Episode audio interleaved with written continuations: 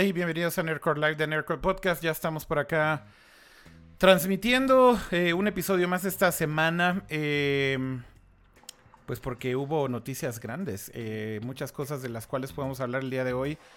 Y pues bueno, para no hacer esto muy alargado, vamos a hablar prácticamente todo el episodio dedicado a el anuncio de la salida de Jonathan Ive o Sir Jonathan Ive, no sé si debería referirme a él como, como Sir Jonathan Ive, eh, de Apple. Eh, y pues bueno, para esto eh, estamos como siempre su servidor y también el buen Ramsa, a.k.a. Kama, a.k.a. Jaime. ¿Cómo estás, Jaime? Dijiste muchas cosas, más bien una cosa. pasó una cosa. Solo pasó una cosa esta semana, Kama. Aló. ¿Cómo estás, Kama? Pues, Bien, bien, bien. Eh, gracias a los que nos acompañan, como siempre, y con este pequeño, no pequeño, pero bueno, un episodio especial, ya que ya habíamos grabado esta semana, y con un invitado especial también. Es correcto. Em, para estos menesteres también tenemos por acá un buen invitado, buen amigo y buen invitado el día de hoy. Eh, y ahorita daremos también un poquito de contexto de por qué se me hizo buena idea que lo invitáramos. Pero bueno, está por acá Lulo, ¿cómo estás? ¿Estás en mute? Estás en mute, dude. Unmute yourself y vuelve a hablar. Ya, ahí estoy en no mute. Ok, preséntate ahora sí, dude. ¿Cómo estás? Bien, eh, de luto. Estoy muy de luto. ¿Por qué? ¿Por qué estás de luto? Porque, porque se va Jonathan Ive de Apple. Ustedes no están de luto, no están tristes. Pues hay algo de eso, ¿no? Hay, hay, este sentimientos encontrados. ¿No? Y creo que... Bueno, ahorita entramos al tema. Sí, ahorita entramos al tema. Estoy adelantando un poco. Un poquito de, un poquito de sentimientos encontrados sin duda alguna. Em, vaya, yo creo que es, es inevitable no reconocer la importancia de, de Jonathan Ive en Apple, ¿no? Eh, y ahorita creo que vamos a entrar de lleno al tema, leer el comunicado oficial de Apple, las reacciones, sobre todo las reacciones de toda la comunidad que gira alrededor de Apple, que son periodistas, bloggers, podcasters, diseñadores y demás. Pero bueno, la razón por la cual decidimos también invitar a Lulo, y de hecho creo que es una muy buena combinación el día de hoy, es que tanto Jaime como Lulo, los dos son diseñadores, los dos son muy fans de Apple. Creo que son más fans tal vez de la época de Jobs y Ive y de los Golden Days de Apple, pero bueno, creo que siguen siendo de alguna manera relativamente fans de Apple y y, creo que su perspectiva como diseñadores puede ayudar mucho a discutir sobre la importancia de eh, Johnny Ive en, esta compañía y lo que, lo que logró a, través de su carrera, ¿no? Y de pues todo lo que está documentado, porque a final de cuentas también creo que el tema es que no hay secretos o no hay muchos secretos alrededor de, de la importancia que tuvo Johnny Ive, sobre todo con su relación con Steve Jobs, ¿no? Así que mucho de qué hablar. Eh, igual voy rápido al chat a saludar ahí a todos los que están conectados. Eh, veo a muchos conectados en, en Periscope, pero pues no veo chat. Así que más bien escriban algo, saluden, digan hola. De hecho, también veo que creo que el, el chat de YouTube. No está cargando el de YouTube. El de YouTube no está cargando, caray. No sé por qué. A ver, déjenme matar el chat. Y ver a ver si lo puedo revivir.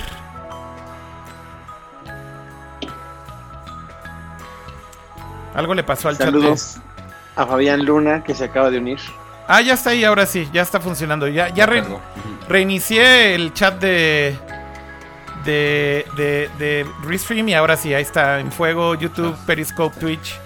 Así que bueno, saludos a todos los que están por ahí conectados. Eh, un gusto verlos por acá. Pasaremos buena noche aquí de viernes platicando de todo esto. Pero bueno, em, ya decíamos, ¿no? A ver, primero, ¿por qué no empezamos por el anuncio? El anuncio es muy muy directo. Creo que Apple de alguna manera eh, trata de hacer esto lo más transparente posible. Pero tiene como una doble lectura, ¿no? Porque cuando lees realmente lo que está tratando de hacer Apple es medio... Yo lo, yo lo interpreto un poquito como damage control, ¿no? Este... Tratan de minimizar de alguna manera la importancia de este suceso. Obviamente creo que ellos saben la importancia del suceso, pero, pero la historia que tratan de contar con el comunicado es que Johnny Ive se va a finales de año y va a poner una compañía de diseño eh, cuyo primer cliente, que por cierto, ¿cómo se va a llamar la compañía de diseño? Este Hello From, ¿no? hello From. Hello From. Em, y el primer cliente de esta compañía va a ser Apple. Entonces, es como una forma súper rara de decir, bueno, ya no estamos casados, pero nos seguimos llevando bien. Este... Que ahí es donde yo tengo mis dudas también. A ver, Kama, ¿qué, cómo interpretas esta parte del anuncio, Kama? O sea, yo creo que empezando por ahí, ¿no? O sea, cuando lees el comunicado, y hay muchas cosas ahí que ya vi que incluso los fans de Apple empezaron a destruir y a desmenuzar entre líneas de todo lo que significa el mensaje, ¿no? De las cosas que dice Johnny Ive en el Financial Times acerca del ecosistema que necesita o del entorno que necesita para crear en Apple y que son como pedradas a Tim Cook.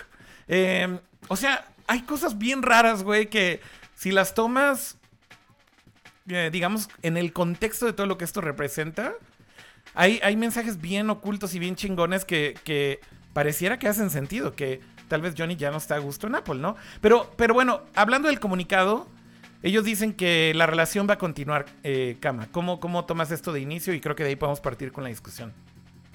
Es como esas cartas formales de muchas compañías que le dan las gracias a algún ejecutivo y dicen, pero afortunadamente va a seguir eh, en el board, en el board eh, acompañándonos, tomando decisiones importantes, pero nunca en la historia volvemos a escuchar de esas personas y nunca en la historia se vuelven a parar en esos edificios. Entonces, eh, sabían que le iba a pegar, de hecho nada más le pegó 10 billones de dólares a las acciones de Apple, entonces este, fue un golpe bastante importante, a pesar de que, como dices, quisieron hacer algo de damage control. Yo creo que, insisto, fue una manera muy polite de decir partimos caminos, pero yo no creo, yo no veo a Apple trabajando con externos.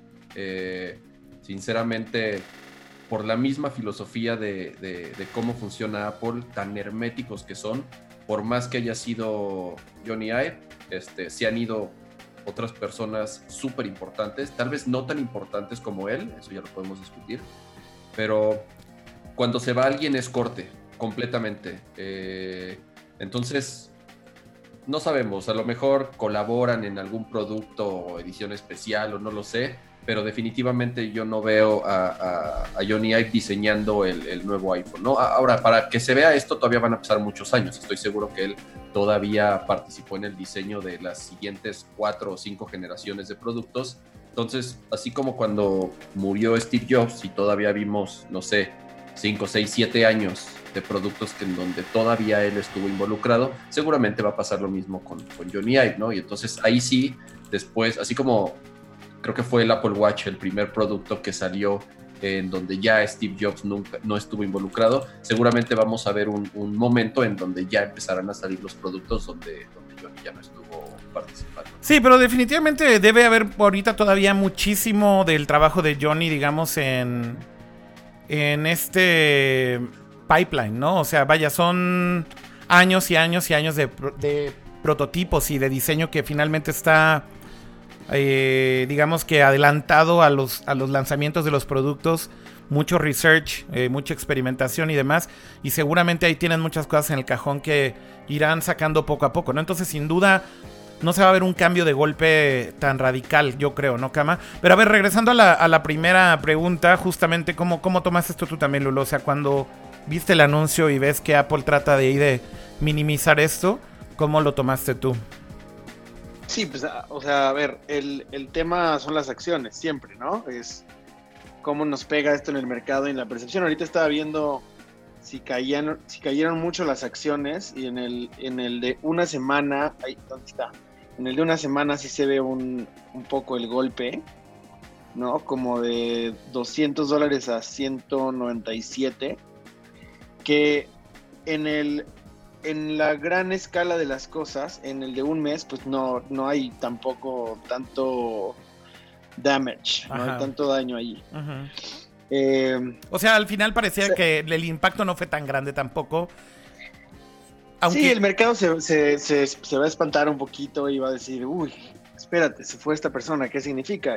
Y, yo no creo que signifique nada más allá de, de la decisión de una de, una, de un diseñador de irse de la compañía. O sea, obviamente es Johnny Ive, ¿no? de, un diseñador que, no es cualquier diseñador, ¿no, Lulo? O sea, también creo que tenemos que aclarar que, pues no es como que se vaya ahí el diseñador número 24 del Design Studio, ¿no? No, estoy de acuerdo, pero también está esta, esta onda como del culto al, hombre, ¿no? Que, que, pasaba con Steve Jobs muchísimo, que decíamos, puta, se va Steve Jobs, ya valió madres. Y, y lo mismo va a pasar con Johnny Ive. Hay un, yo creo que hay un equipo de personas detrás que entienden la filosofía de los productos. El, el, el, proceso de los productos no creo que sea tan sensible como para que sea afectado por una sola persona. Y yo estaba bromeando con lo de luto. La verdad es que cuando lo leí, como que me cayó, me cayó bien la noticia. Eh, como que al final está bien refrescar la compañía con nuevas ideas. No sé quién va a tomar el lugar de Jonathan Ive eh, pero, pero también estaría bien que, la compañía tenga una nueva perspectiva, que no sea la misma fórmula una y otra vez. No sé qué piensan ustedes. Pues justamente con respecto a, a, quién reemplaza a Johnny Ive, de hecho creo que esa es una de las, de las grandes eh, inquietudes, creo, de los que más conocen y estudian Apple, ¿no? Porque básicamente lo que pasó fue que con el movimiento eh, anunciaron cómo va a quedar la nueva estructura de, digamos que del team de diseño y a quién le van a reportar en Apple. Y justamente esto no está tan cool, ¿no? Porque mm, eh, lo que están haciendo es promoviendo a dos diseñadores para que tengan ahora, digamos que dos posiciones separadas. Uno del lado de Human Interface y otro del lado de Hardware Design. Eso está eh, ¿eh? eso creo que, eh, de acuerdo que está bien, ¿no? Porque también creo que esa responsabilidad se la habían aventado a Johnny Ive por alguna bizarra razón, ¿no? Este, o sea, al final el tipo... terrible. Eh, a ver, el, tipo es un diseñador industrial por, por, por, eh, por entrenamiento y educación. Y, y, creo que cuando le avientan la responsabilidad de hacer iOS 7, que fue el primer rediseño de, de iOS que hizo, que fue este rediseño mega polémico porque además fue un cambio radical de del skeuomorphism. ¿Cómo se dice skeuomorphism en, en español? La, eh, es como una metáfora, al final de cuentas. Ok. No, no sé si tiene una traducción, pero sí de usar metáforas. Ok, entonces como la, el diseño como metafórico de iOS que era asimilar objetos de la vida real, ¿no? Que tenía esta textura como de madera, los botones tenían como estos, este, brillos de plástico, o sea, vaya, todo era para asemejar, digamos, a la realidad. Llega Johnny Ive y, lo primero que hace con iOS es volverlo este pedo así como super pop y plástico y chicloso. Y la verdad es que fue un rediseño que tuvieron que bajarle de huevos súper rápido a la siguiente versión. el cambio entre iOS 7 y iOS 8 es grandísima, ¿no? Ustedes no me dejarán mentir ahí. Creo que Kama, Lulo, Kama, empezando por ti. Sí, tuvo muchos problemas iOS 7 en, en cuestiones de legibilidad, de contraste, de tipografía. Eh, que no era muy claro que era un botón, que era un, este, eh, una barra de scroll o un menú. Entonces, eh, sumándole a que cambiaron completamente todo el, llamémosle, lenguaje visual en cuanto a iconografía, en cuanto a estilo, en cuanto a colores. Entonces sí fue un, fue shock bastante duro porque realmente teníamos seis años utilizando digamos, el mismo estilo visual desde el primer iPhone. Entonces, sí, evidentemente hubo ahí un tema de que, que, fue muy criticado porque él, al parecer, no era la persona indicada de tomar la dirección del diseño de interfaz o del, UI o user experience, como le quieran llamar, de iOS, pero también fueron de las primeras señales en donde se hablaba mucho que el güey ya estaba empezando a aburrirse. Digamos que ya quería empezar a hacer cosas nuevas dentro de Apple. Fue cuando justamente lo promovieron a Senior Vice President de Design, un puesto ahí que, que, medio se inventaron. Em, no, después lo hicieron Chief Design Officer, ¿no? Eso es después. Sí, sí, exactamente. Después lo hicieron Chief Design Officer, pero justamente fue esta transición en donde el güey era claro que ya empezaba a buscar qué más hacer dentro de Apple. ¿Qué, pasó después? Obviamente le empezaron a soltar otros proyectos como el Apple Watch, como las mismas oficinas de Apple, es un, es, está este, su, está súper documentado que él fue el principal diseñador, del nuevo eh, por lo menos quien tomó gran parte de las decisiones junto con todavía Steve Jobs vivía cuando, cuando se, se terminó de diseñar el, los nuevos campus de Apple. Eh, lo del auto también, eh, todo este proyecto del, del, auto que al final al parecer lo mataron. Sí. Pero... Project Titan. exactamente, Project Titan, pero de nuevo, porque sí había una inquietud de, de, de hacer cosas nuevas. ya hacer cosas nuevas. Él ya, eh, incluso dicen que ya los últimos años estaba muy poco tiempo en Apple, eh, estaba más tiempo en Londres, él, es inglés, estaba, estaba más tiempo este, viviendo allá. Eh, realmente no era ya alguien tan involucrado en el diseño día a día de los productos, sino que era simplemente el decir sí, no, si me gusta, no me gusta, haz esto o haz el otro, ¿no? Ya obviamente eh, más en la parte de toma de decisiones. Entonces, llevamos más o menos, creo que cinco o seis años que empezaron a pasar estos cambios. Entonces, yo creo que ya estaban preparándose, obviamente, para esto. Iba a suceder tarde o temprano. Si fue el momento adecuado, no, no lo sabemos. Eso solamente ellos lo sabrán y, y, el tiempo nos lo dirá. Pero por eso creo que no es una tan mala decisión por ambos lados. ¿Que finalmente ya se vaya? Exactamente, yo creo que también ya, y, lo comentaste bien en el artículo y en algunos profiles que le hicieron en, creo que fue en el New York Times, ¿lo comentaste? Sí, ¿verdad? Hay uno que hay así, uno larguísimo. Este, en donde ya él está pensando en otras cosas.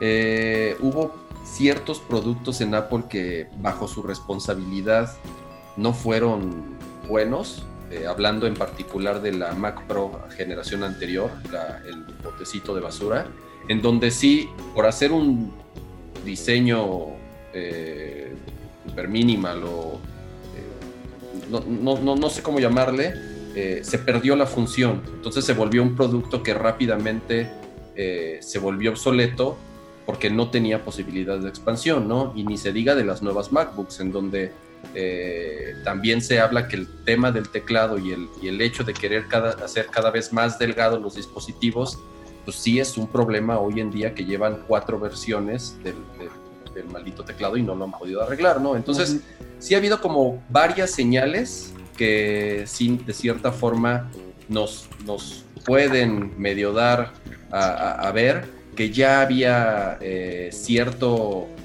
no sé si roce, no sé si hartazgo, no sé si aburrimiento de, de, Johnny Ive dentro de Apple, ¿no? Sí, creo que, creo que finalmente ese punto que dices, ¿no, Cama? Que está bien documentado por ahí también el, este, esta como un poco ruptura de Johnny Ive del day to day. Eh, y justo creo que quien más le dio seguimiento a esto fue este dude de Bloomberg, eh, y que antes era 95 Mac. Eh, ¿Cómo se llama? Se me olvidó su nombre. Mark Gurman. Mark Gurman. De hecho, él de alguna manera lo que trató de, tuitear en estos días, justamente después del anuncio, fue que efectivamente ya eh, no pasaba tiempo en Apple. la, realidad es que inclusive dicen que ni siquiera salía de su estudio en San Francisco.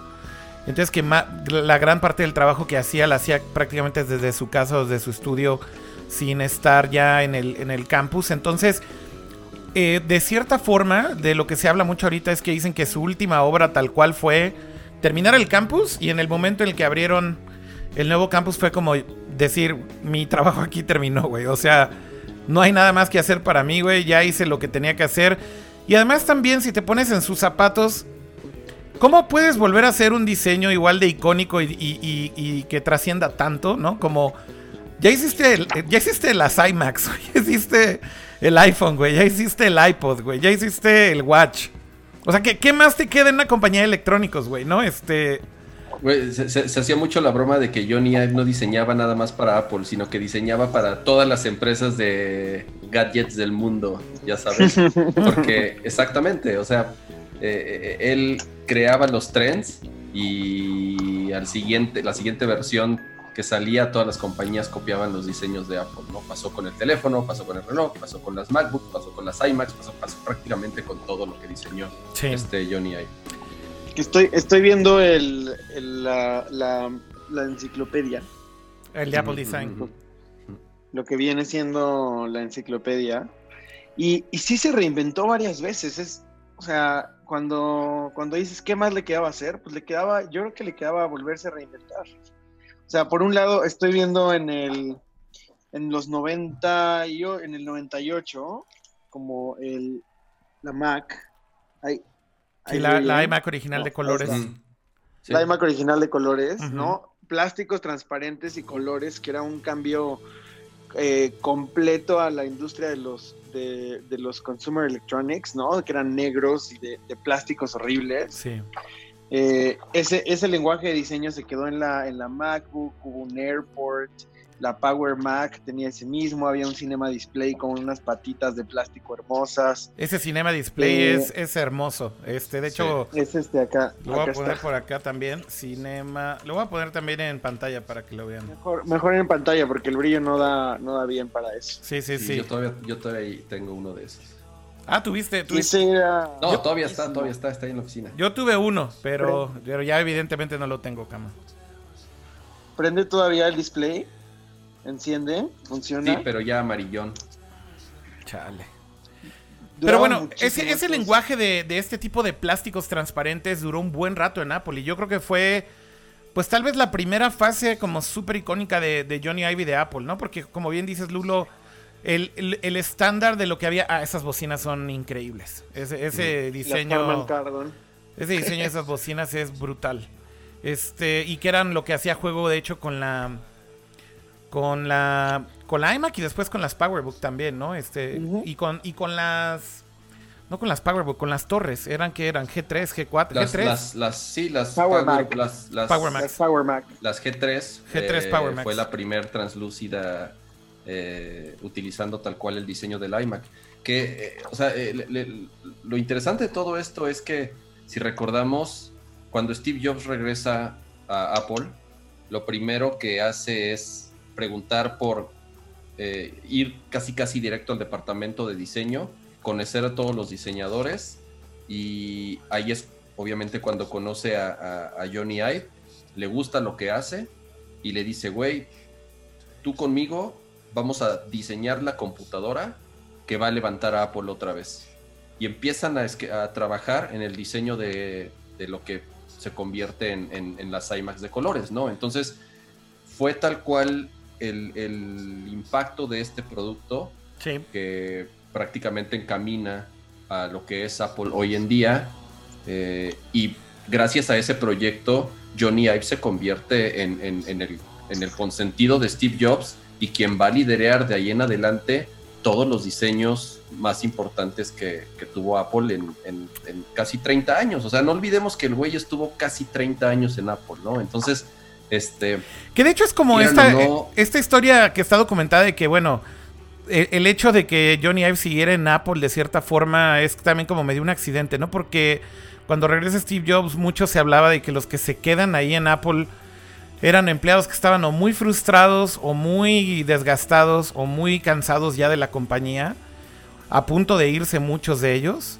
Entonces, de cierta forma, Johnny Ive es como un sobreviviente de la peor época de Apple, güey. Que, eso es, que eso es algo también increíble de, de, hablar, ¿no? Porque recordemos que cuando regresa Steve Jobs a la compañía, esto también se ha hablado muchísimo, pero quedaban meses, ¿no? Para que, para que llegaran a un punto en donde tal vez hubieran, hubieran estado en bancarrota.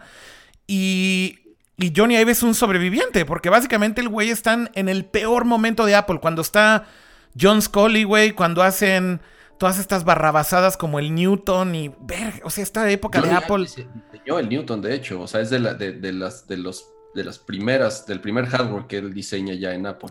Pero justo ahí te das cuenta que tal vez también eh, el, el, momento es totalmente distinto pre-Steve Jobs y post-Steve Jobs, ¿no? Porque el, talento de alguna manera estaba ahí y existía, porque pues vaya, es la misma persona la que estaba en Apple, es la misma persona que estaba diseñando los productos, pero tal vez no tenía como ni esta carta abierta, ni este, empoder, este empoderamiento para que realmente intentaran algo diferente, ¿no? Este, yo creo que la magia de todo esto es que cuando regrese Steve y como bien dices, lo encuentra ahí, pues de alguna manera lo, lo motiva a que hagan... Eh, como estas, estas apuestas mucho más arriesgadas, ¿no? Este, llevar esto al, al siguiente nivel realmente y, y es donde empiezan estas locuras, ¿no? Este, yo creo que es innegable, o sea, cuando ves este tipo de diseños, ¿no? Hoy en día los ves y dices, güey, o sea, no, no, para mí no se ven viejos, se ven como, todavía se ven como icónicos de cierta forma. Y curiosamente es la época en la que también Apple era muy pequeño, ¿no? Porque estos diseños nunca trascendieron más allá de los fans de la marca y tampoco trascendieron en la industria. La industria no estaba copiando a Apple en ese momento porque Apple era una compañía con el 5% de participación de mercado en, PCs, sin el iPod, sin el iPhone. Eh, y básicamente, pues, de alguna manera esto revivió el fervor de los fans de la marca, pero todavía aquí no había llegado como ese impacto global ni ese impacto masivo en donde tocaran a muchos más usuarios como, como lo hacen el día de hoy, ¿no?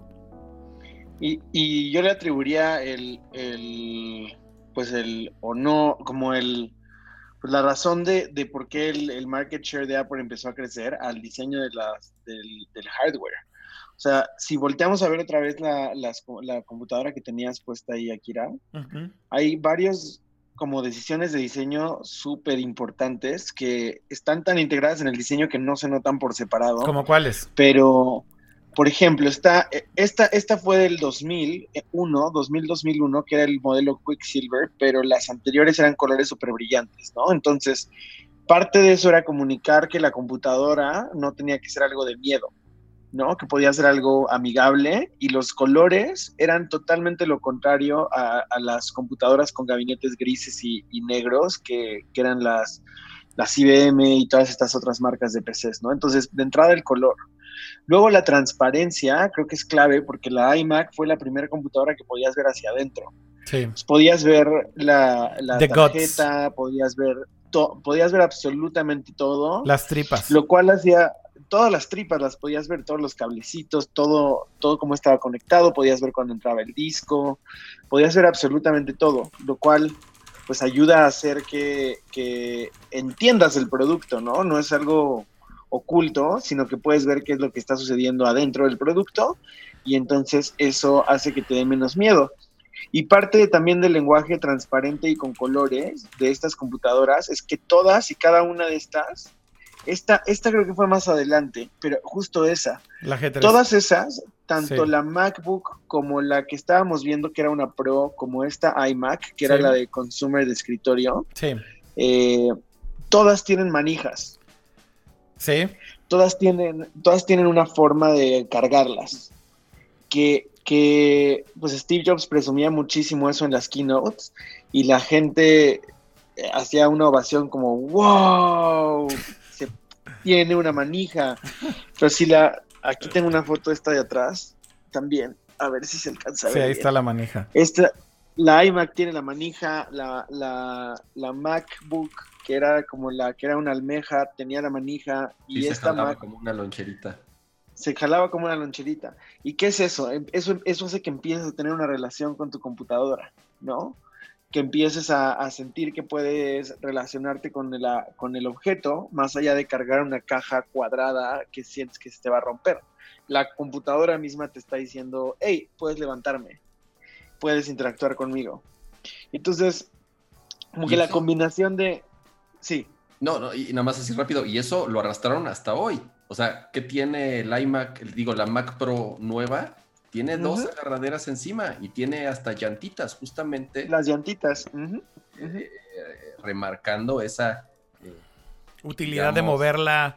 Y de hecho dicen, la puedes mover en el estudio, ¿no? Este, es como... que, es más lo, el simbolismo de, la, de, la, relación con la computadora que lo que realmente la vas a estar moviendo. Claro. no vas a pero las llantitas fue una de las cosas más habladas, porque te permite interactuar con el, con el producto, ¿no? Y, y ahora más que, que, o sea, amanecemos y nos dormimos con nuestro iPhone o nuestro smartphone en las manos, pues los productos todavía necesitan ser relatable, no sé cómo traducir relatable, relatable como relacionables, como que te puedas relacionar con ellos, ¿no? Sí.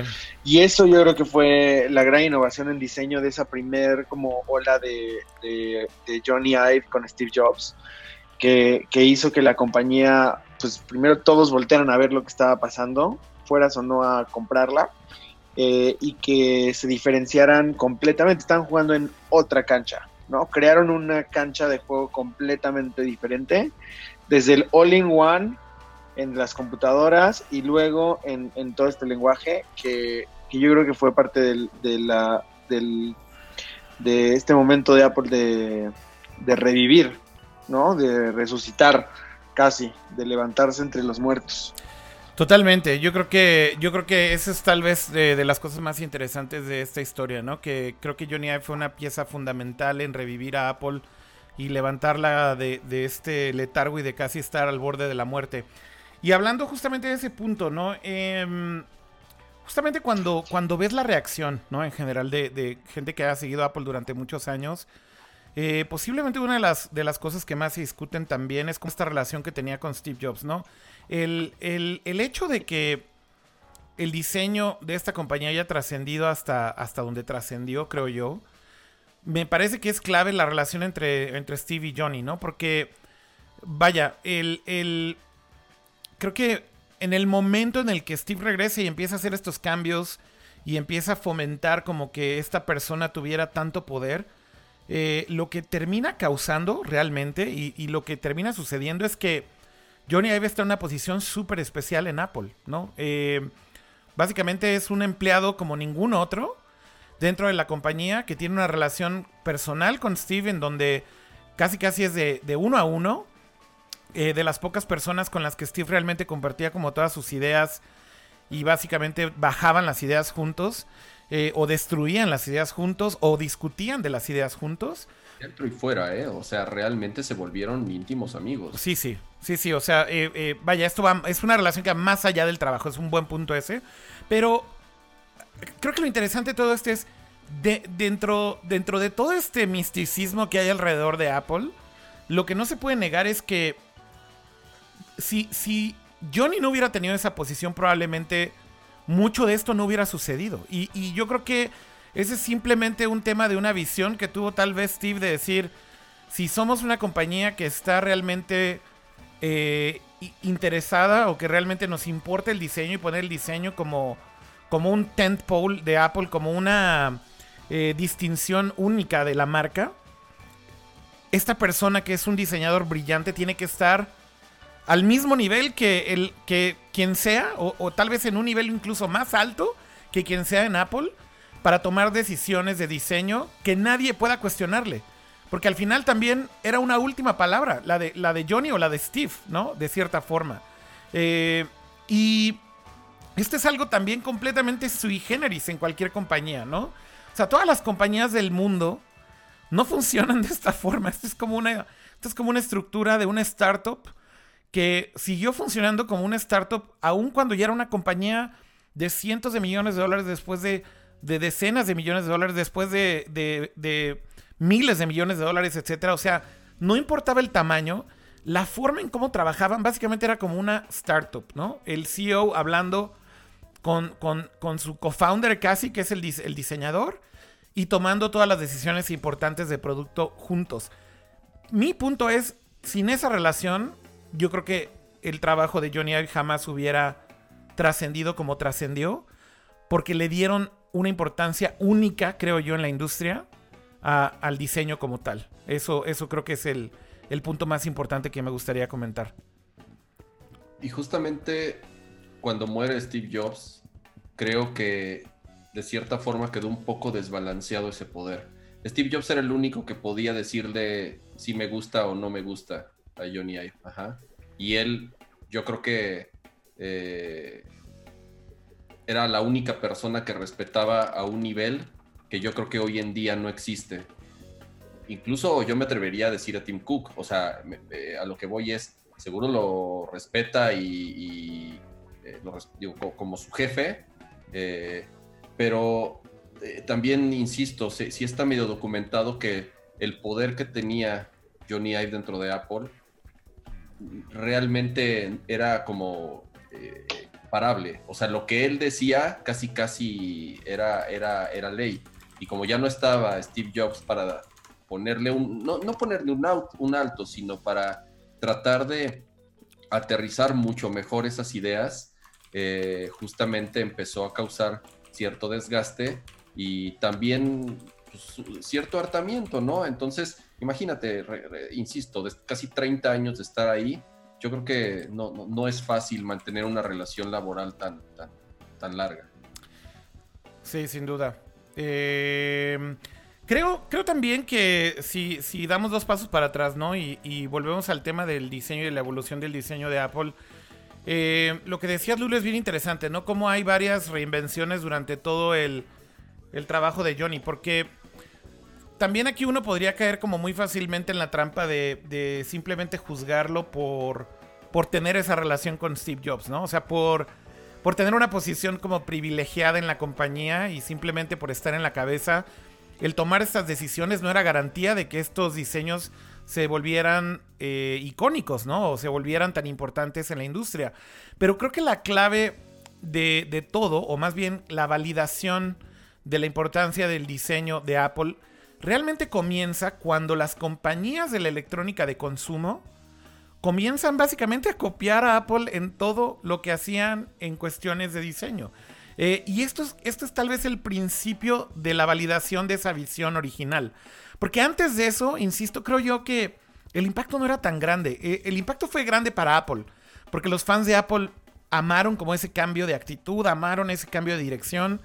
De hecho, yo recuerdo que yo empecé a usar Apple justo en el peor momento, ¿no? Tenía una LC 575 y antes de eso una Performa horrible, que eran de las peores épocas de Apple. Este, y recuerdo perfecto la primera vez que vi una, una iMac. Y, o sea, sí era como, güey, o sea, Apple es como, como, como cool again, o, qué pedo, algo está pasando aquí, o sea, no sabía realmente cómo explicarlo, ¿no? Este, y, de cierta forma, eh, el, el, mi punto es, el impacto en ese momento, recuerdo perfecto, era los fans de Apple lo apreciábamos, pero no tenía una trascendencia mucho más allá de la marca.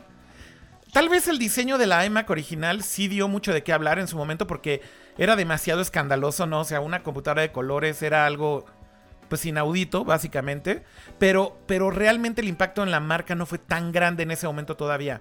El primer producto que trasciende ya a nivel a nivel global, a nivel marca, a nivel participación de mercado y a nivel explosión hasta donde hoy en día está Apple, es el iPod. Y el iPod creo yo que, otra vez, si, si volteamos hacia el diseño, ¿no? A lo mejor ustedes no lo recuerdan tan claramente porque no están tan... Bueno, no, yo creo que Jaime sí, pero tal vez Lulo está un poco más joven, pero... Pero en esa época... pero en esa época nada más lo que quiero decir es... Los MP3 players que existían Sí, eran horribles. Sí, los, reproductores de MP3 que existían en esa época. El río estaba bien chingón. o sea, igual, igual nada más para darle contexto a esto. Este MP3 player. Quiero que vean. Este, este lo tengo tan grabado en la memoria. Yo tenía un mini disc de Sony que era como color gris, un plástico horrible. No, no, no, no, pero es que mira, Lulo. Eh, esto, esto es realmente el museo del terror, güey. Estos son los productos. Estos son los productos con los que competía Apple cuando los MP3 players eran, eran a thing. Cuando comprabas estas cosas para oír MP3s este, on the go. Esto era ah, de Creative. El Nomad de Creative. Y esto era de lo más popular que había. Este, es el, el que está al lado. Ahí te va lo voy a poner también. El río. Ahí está el río. ¡Ah! También era. Duele.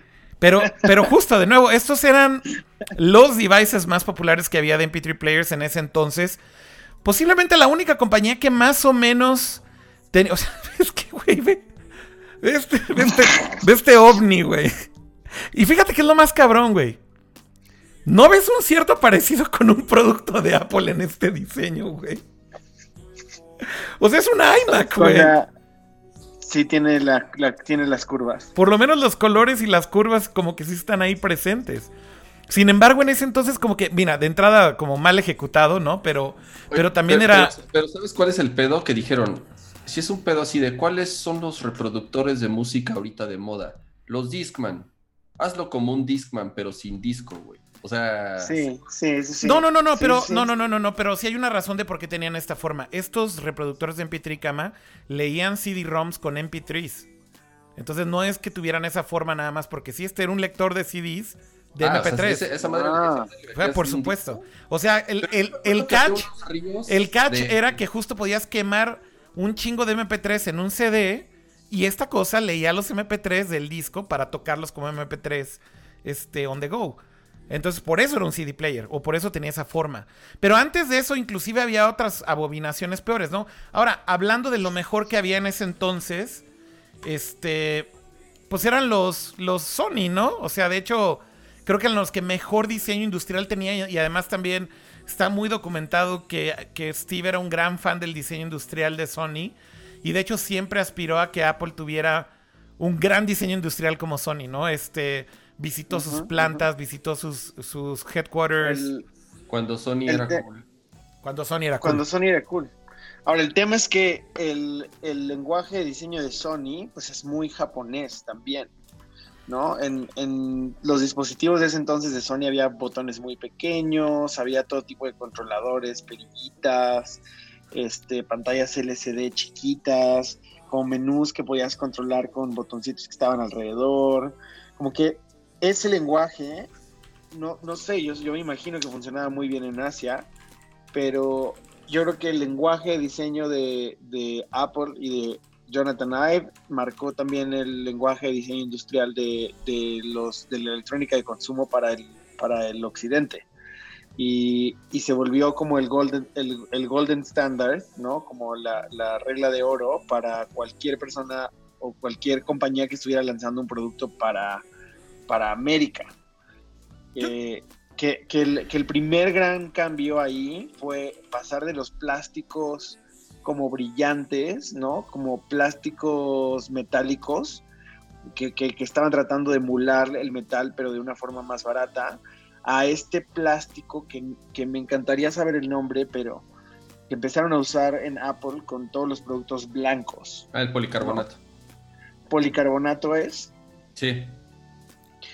Y ese, ese lenguaje de diseño de de- de- del policarbonato blanco, como brillante y que, y que se siente duro y de, cali- de una muy buena calidad, pues marcó el iPod, eh, como estas, estas MacBook, la, no, no MacBooks, la iBook, ¿no? ¿Se acuerdan de la iBook? Sí, sí. La blanquita. Eh, los audífonos de, del iPod, que también eran los primeros audífonos blancos. Todos los audífonos antes habían sido negros. Hasta que Apple dijo, vamos a hacer unos blancos. y ya Eh, to- ahora todos los audífonos a la fecha. ahora son- todos los audífonos son blancos. Ajá. La, la iMac G4 que tenía una bolita, como una, un- una esfera a la mitad, y que tenía un brazo metálico, también era de ese material. Entonces, esa fue la siguiente ola como de, de lenguaje, de diseño de, de Apple, que, que también otra vez hizo que se reinventara el, el diseño industrial de los productos. No, y ¿Sabes? es- Ahorita entramos al aluminio y a los demás, pero el, el blanco fue, fue ese momento en el que Apple se diferenció completamente de, de los plásticos baratos metálicos, ¿no? sí, el diseño. empezó a usar este. El diseño original del iPod creo que es también de estas cosas como súper icónicas, ¿no? Y otra vez, o sea, comparas el iPod original con el Creative ese que estábamos viendo lado a lado y es que también, sí era como un pinche mundo de diferencia, ¿no? O sea, era como un, era como una compañía que no tenía departamento de diseño, güey. Y, y una que sí, güey, o sea, como que una aventaban ahí, aventaban ahí a un molde un, un trozo de plástico y salía ese bodrio, güey. Este. Y, y la neta es que sí, pues era una, era una cuestión como de reinventar estas cosas y justo darles ese, ese toque tan único, ¿no? Eh, y curiosamente también está muy documentado, y eso creo que podemos hablar un ratito de, de- de ello, como de dónde viene toda la inspiración de Johnny Ive, ¿no? Porque también eso está súper, súper documentado. Y de hecho en este artículo bien lo menciona, ¿no? Mira, si le hago scroll. El radiecito de Dieter Rams. Dieter Rams. A ver, ¿por qué no hablamos un poquito de Dieter Rams, Lulo y Kama? Sí, a ver, empecemos la disertación de Dieter Rams. Este, Y a ver, ¿y, y por qué? Pero sobre todo, ¿y, por qué? ¿Y por qué Dieter Rams? ¿Y por qué Dieter Rams es importante en esta conversación, no? Porque creo que hay que a- eh, eh, explicar un poquito, ¿no? De dónde viene como toda esta inspiración del diseño de, de Johnny Ive. Viene de Dieter Rams y de su trabajo en Brown, ¿no? ¿Mm? Sí, Dieter, Dieter Rams, eh, para los que apenas están eh, escuchando el nombre, pues es un diseñador alemán que em, trabajó pues, durante muchos años en una compañía que se llama Brown em, y seguramente tuvieron alguno de los, de los electrodomésticos que, que hacía Brown. Brown, Brown, o sea, Brown la de las rasuradoras. Había un, como exprimidor de jugos, súper icónico. ¿Cómo se llama? El, eh, ah, pensé que decías el que molía el multiquick.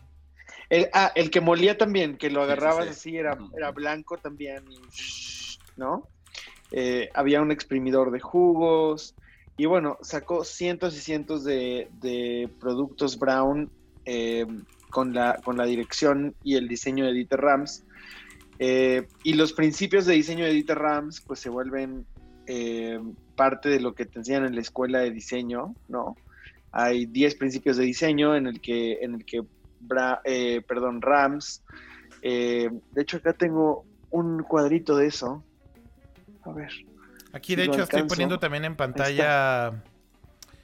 A ver, pon, Ahí lo tiene. pon el cuadrito, pon el cuadrito. principios de diseño.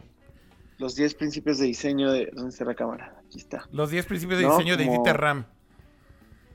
De Dieter Rams. El buen diseño es innovador.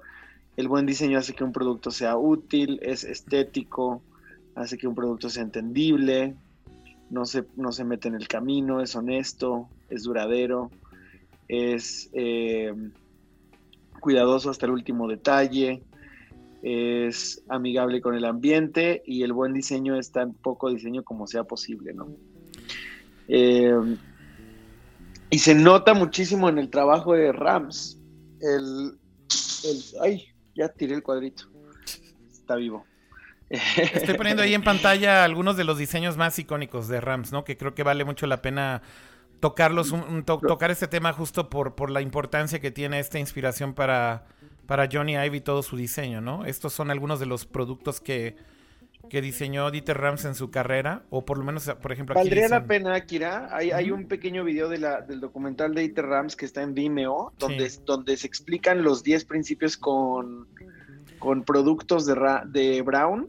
Eh, y creo que vale muchísimo la pena. Dura un minuto, un minuto y medio, una cosa así.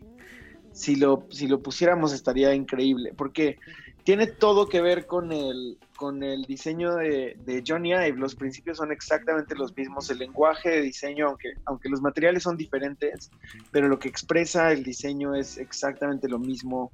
Eh, incluso eh, Brown, Brown fue de los primeros en usar estas rejillas, ¿no? Para las bocinas, en vez de poner eh, una, una tela para, por ejemplo, para permitir que el aparato sacara sonido, pues perforaba el material el metal con, estos pequeños eh, círculos que hacían un patrón eh, y que se volvió eh, pues icónico.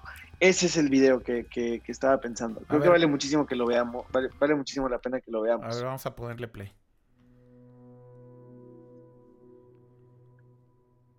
Ah, a ver, no, ese no es. ¿Puedes buscar el del documental de Rams? Perdón que lo interrumpa. ¿Este no es? No, checa eh, el tercero, el de ese, ese mero. Ok, perfecto. Alles ist interagiert und ist von anderen Dingen abhängig. Wir müssen gründlicher darüber nachdenken, was wir tun, wie wir es tun und warum wir es tun.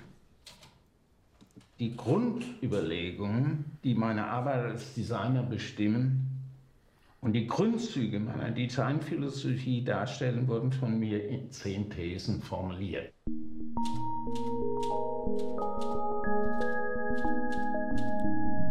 Ist innovativ.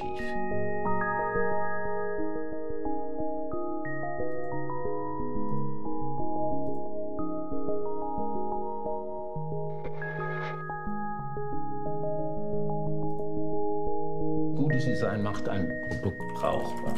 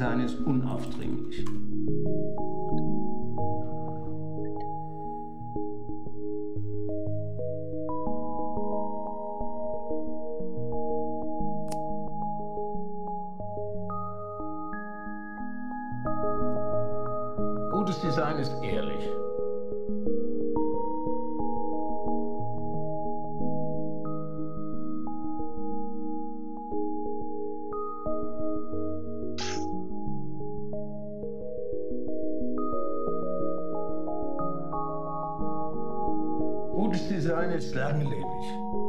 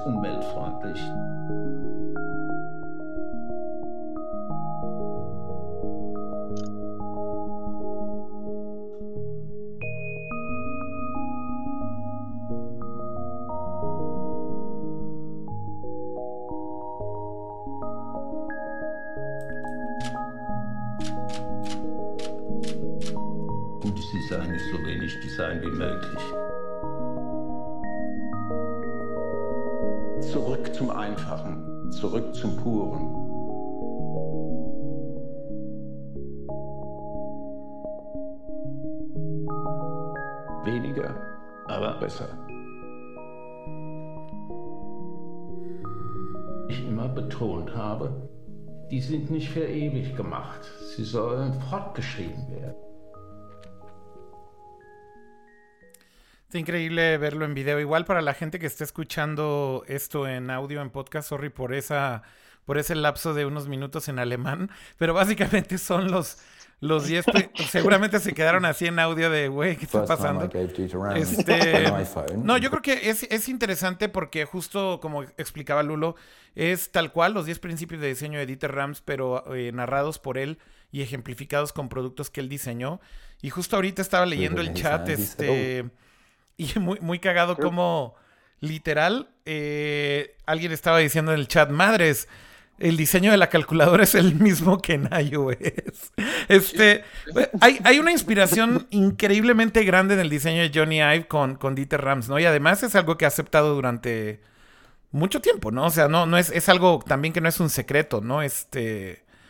Vaya, creo que inclusive ha hablado Siempre acerca. Lo considero como su, prácticamente su gurú. Entonces, y, y eh, sigue justamente al pie de la letra esos 10 principios en, en, en, prácticamente todos los productos que diseñó para Apple. Todo lo que ha hecho para Apple esencialmente tiene estos 10 principios, pero al pie de la letra, ¿no? Este, creo que es indudable que si te vas uno por uno, definitivamente sientes que son principios que siguen respetando a la fecha de cierta forma en, todo el diseño de Apple.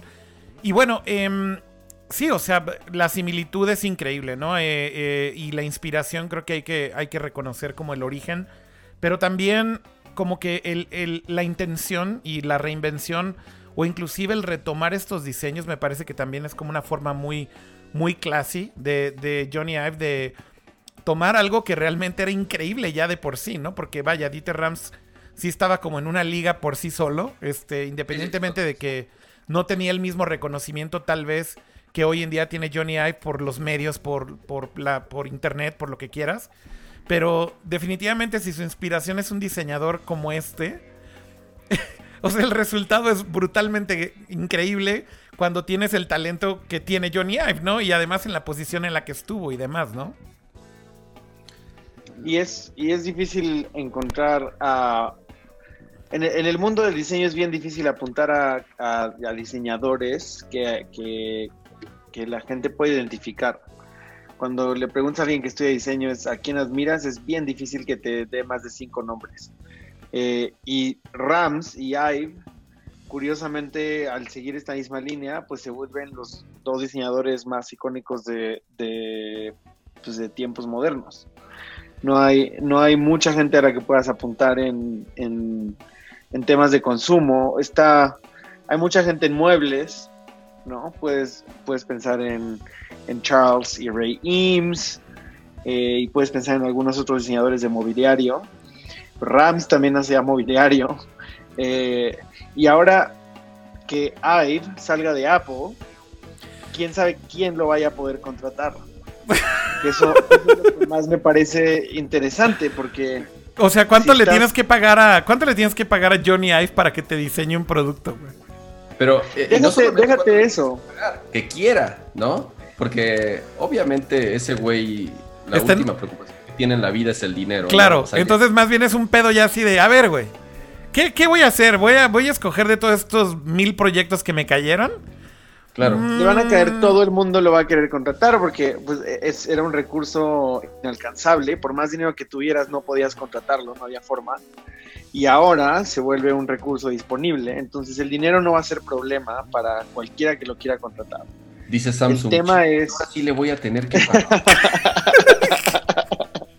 Ahora sí le vamos a tener que pagar por todos los diseños que usamos. Qué. Imagínense las posibilidades. Eh, Estoy, estoy seguro que, que, que Ive no va a tomar eh, más consumo, perdón, más productos de consumo electrónicos. Va, va a empezar a tomar cosas súper diferentes, va a empezar a, to- a tomar cosas rarísimas. Incluso yo creo que se va a, a- a salir de, de diseño industrial y si ya exploró arquitectura con el campus de Apple, pues no, no dudo que, que se meta a más explore- arquitectura y, y otro tipo de diseño. Por supuesto, o sea, ya está disponible para que le mandes tus proyectos. En el momento en el que haya un website con una forma de contacto, le van a empezar a caer De todo todo. tipo de cosas. ¿Qué- Yo creo que eso es lo, lo más interesante. Exacto, la, la neta, eh, justamente de, de- independientemente de, lo que pueda pasar dentro de Apple, este, ya analizaremos cómo queda esta nueva estructura y, qué va a pasar dentro. Lo interesante es que vamos a poder eh, ver otros productos, o sea, todavía no sabemos el güey que vaya a diseñar, a diseñar. Obviamente si diseña para eh, Ferrari un auto, bueno, eh, ya será prácticamente inalcanzable para la gran mayoría de personas, pero eh, a lo mejor se, se vuelve diseñador, no lo sé, como Philip Stark, ya sabes, en donde diseña productos para muchísimas marcas y, son hasta cierto punto accesibles. Entonces, también creo yo que está interesante el poder tener en tu casa piezas diseñadas por él que no sea que no sea una, una computadora, ¿no? Entonces eh, creo que puede ser interesante dependiendo obviamente del tipo de proyectos que tome, ¿no? A lo mejor si va a diseñar relojes para Cartier, pues no, digo, también. No, y no creo, y no creo que se quede en, en las cosas de lujo. El, a ver, ya, ya, ya diseñó productos de eh, productos premium durante tantos años. Puta, Pero yo estaría pensando en. O sea, premium, pero alcanzables. premium alcanzables para un grupo de gente, pero no para todos. Pero no de lujo, ¿no? Porque no es lo mismo que se ponga a diseñar relojes de 30 mil dólares, güey. A ver, o sea, yo creo que... No, no, digo- no de lujo, definitivamente no de lujo, pero, pero ¿qué pasaría si, si, si diseña algo mucho más de, de consumo como un coche que todos pueden comprar? ¿No? Pues creo que es o sea, ¿qué tal si posible. usa sus superpoderes para eso? Creo que es posible. O sea, a ver, una, una de las, tal vez una de las frustraciones más grandes de Johnny Ive, yo me imagino, es el hecho de que Estuvieran trabajando en el coche en Apple, ¿no? Este Project Titan originalmente era esta idea de Apple de trabajar en un auto en teoría eléctrico que tuviera capacidad de self-driving, etcétera. Otra de las cosas que están bien documentadas, de hecho, es que Apple trató de comprar Tesla. Elon Musk dijo que no. Eh, y entonces Apple dijo, bueno, pues entonces le vamos a entrar a este mercado y empiezan a contratar ingenieros y empiezan a contratar diseñadores, se empiezan a robar emplea- empleados de Tesla eh, y básicamente estaban diseñando un coche. Entonces, imagínate, imagínate lo que no hizo el team de Johnny Ive en ese sentido y lo que no prototipearon. O sea, han de haber hecho mil cosas alrededor del coche, ¿no? Y ha de haber sido una etapa increíblemente interesante tal vez para, para Johnny Ive y su team salirse por completo del producto tradicional que diseñaban en Apple, de un producto de electrónica de consumo, y entrar a un a world of its own, ¿no? Hacia otro pinche planeta. Este, y además con toda la rienda suelta, imagínate decir, diseñen un coche, güey. O sea, yo, yo creo que ese tipo de cosas dentro de Apple han de haber sido increíbles mientras duraron. Después también está bien documentado que Apple eh, pues se dio cuenta que hacer coches tal vez no estaba tan fácil como parecía. Tal vez se dieron cuenta de otros problemas. Tal vez decidieron que no querían entrar a competir en algo que no tenían expertise realmente. Eh, y básicamente se, parece que se, se, resignaron a simplemente hacer software para autos, incluido el software para, para, para manejo autónomo. Y software dicen también que tiene que ver como con el dashboard y demás. Pero adiós el coche como tal, ¿no? O sea, eso terminó por, por, por matarse. También está documentado que todos los ingenieros que trabajaban del lado más de mecánica o de diseño automotriz fueron despedidos en su momento. Entonces tal vez esos golpes también fueron duros para, para Johnny, ¿no? Porque a lo mejor esos eran como los destellos de una nueva libertad o una nueva, un nuevo camino creativo que tenía dentro de Apple que finalmente le cortaron también por cosas de la compañía, por estrategia o por lo que fuera, o decisiones de negocio. Y a lo mejor eso también lo empezó a motivar justo a irse, ¿no? Este, como bien dices, Kama, se empieza a meter a, arquitectura, diseña el campus. Claramente se ve tal vez también que ya no tenía un interés muy grande por seguir haciendo audífonos, güey. Digo, por más... O sea... Claro, pero, pero es lo que necesita Apple, güey. O sea, Apple necesita a un genio que diseñe computadoras. Apple vende computadoras, güey. O sea, no necesita un güey que ya estaba pensando en diseñar este, ¿supiste que diseñó un árbol de Navidad para un hotel? Este, no, güey. sí, sí, sí, eh, con Mark Newson. Ese es un tema también eh, interesante que podríamos ah, comentar, cómo, ingresa Mark Newson a, Apple. Pero, insisto, parte de esta eh, idea que él ya tenía de, de hacer otras cosas, güey. Y Apple necesita diseñar computadoras. Apple necesita un güey que se dedique a diseñar computadoras, güey. Y este güey ya no quería diseñar computadoras. Ve, el, título, ve el título de la noticia aquí en pinche este, en Gizmodo, güey. Johnny Ive designed a Christmas tree and it's Mira, ese es el, ese es el, el árbol. Es el árbol. Pues eso, güey, eso que está ahí, güey, ese bodrio. Esto de aquí. Eso no es un árbol, esos son unos arbustos. Pues, güey, ahí está, mira. Es así como. O, será, ¿O será esta cosita de aquí, güey? No, sé. entiendo, no entiendo cuál es el árbol. Es como todo. Si alguien va a ver esto en. Si alguien va a ver esto en, un podcast de Es un arbolito que está ahí chiquito. vale la pena. Está, es un árbol ahí chiquito, como en un lobby, güey. Y no entiendo si es. Si es el, el árbol entero o estos arbustos aquí, no sé. Bueno, pero bueno. Mira, Akira, mi predicción, mi predicción es que Johnny Ive se va a volver diseñador de moda, va a hacer tenis y va a hacer ropa cara. No creo. No creo, no creo. Colaboraciones de Johnny Ive con con Nike. Louis Vuitton para unos tenis de dos mil dólares. Entonces, fíjate que eso también podría pasar. O sea, a ver, eh, yo creo que el punto es definitivamente se está yendo de Apple porque quiere diseñar otras cosas, ¿no? Eso está clarísimo. Clarísimo. Sí, sí, sí. Y yo creo que también cuando eh, Mark Newson es otro diseñador industrial muy famoso. Él diseña muebles, él ha diseñado algunos autos prototipo, otro tipo de vehículos, bicicletas. Muy amigo de Johnny Ive, por cierto. Este, exactamente, por, por recomendación de Johnny Ive, entra a trabajar a Apple como colaborador externo, nunca, nunca, digamos, de, de, de planta, si lo podemos llamar así. Y él es con quien trabaja principalmente para diseñar el Apple Watch. Incluso dicen que la Mac Pro tiene mucha influencia de Mark Newson. O sea, dicen que también Mark Newson estuvo trabajando en el diseño de la Mac Pro.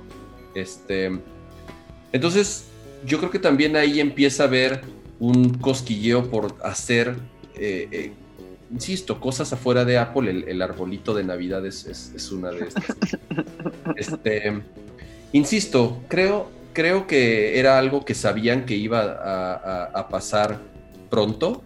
Eh, Apple fue muy conciso en la nota, en decir, este güey se va, ajá, para tratar, regresando a, a, cómo empezamos el podcast, a tratar de controlar un poco la situación menciona que, que, Johnny Ive va a seguir trabajando con ellos. Yo lo dudo mucho, yo no creo que Apple confíe eh, el futuro de sus productos en una firma externa, cuando Apple lo que necesita es alguien dedicado al 100% en sus necesidades, o sea, no, necesitan a alguien que ya de por sí internamente estaba pensando en otras cosas, ¿no? Imagínate por fuera, pues todavía eh, eh, mucho más complicado, ¿no? Entonces, lo interesante es que sigue, ¿no? O sea, ¿qué sigue para Apple? ¿Qué sigue para Apple también? Porque ya hablamos mucho de qué sigue para Johnny Ive. Johnny Ive quiere hacer árboles de Navidad, güey.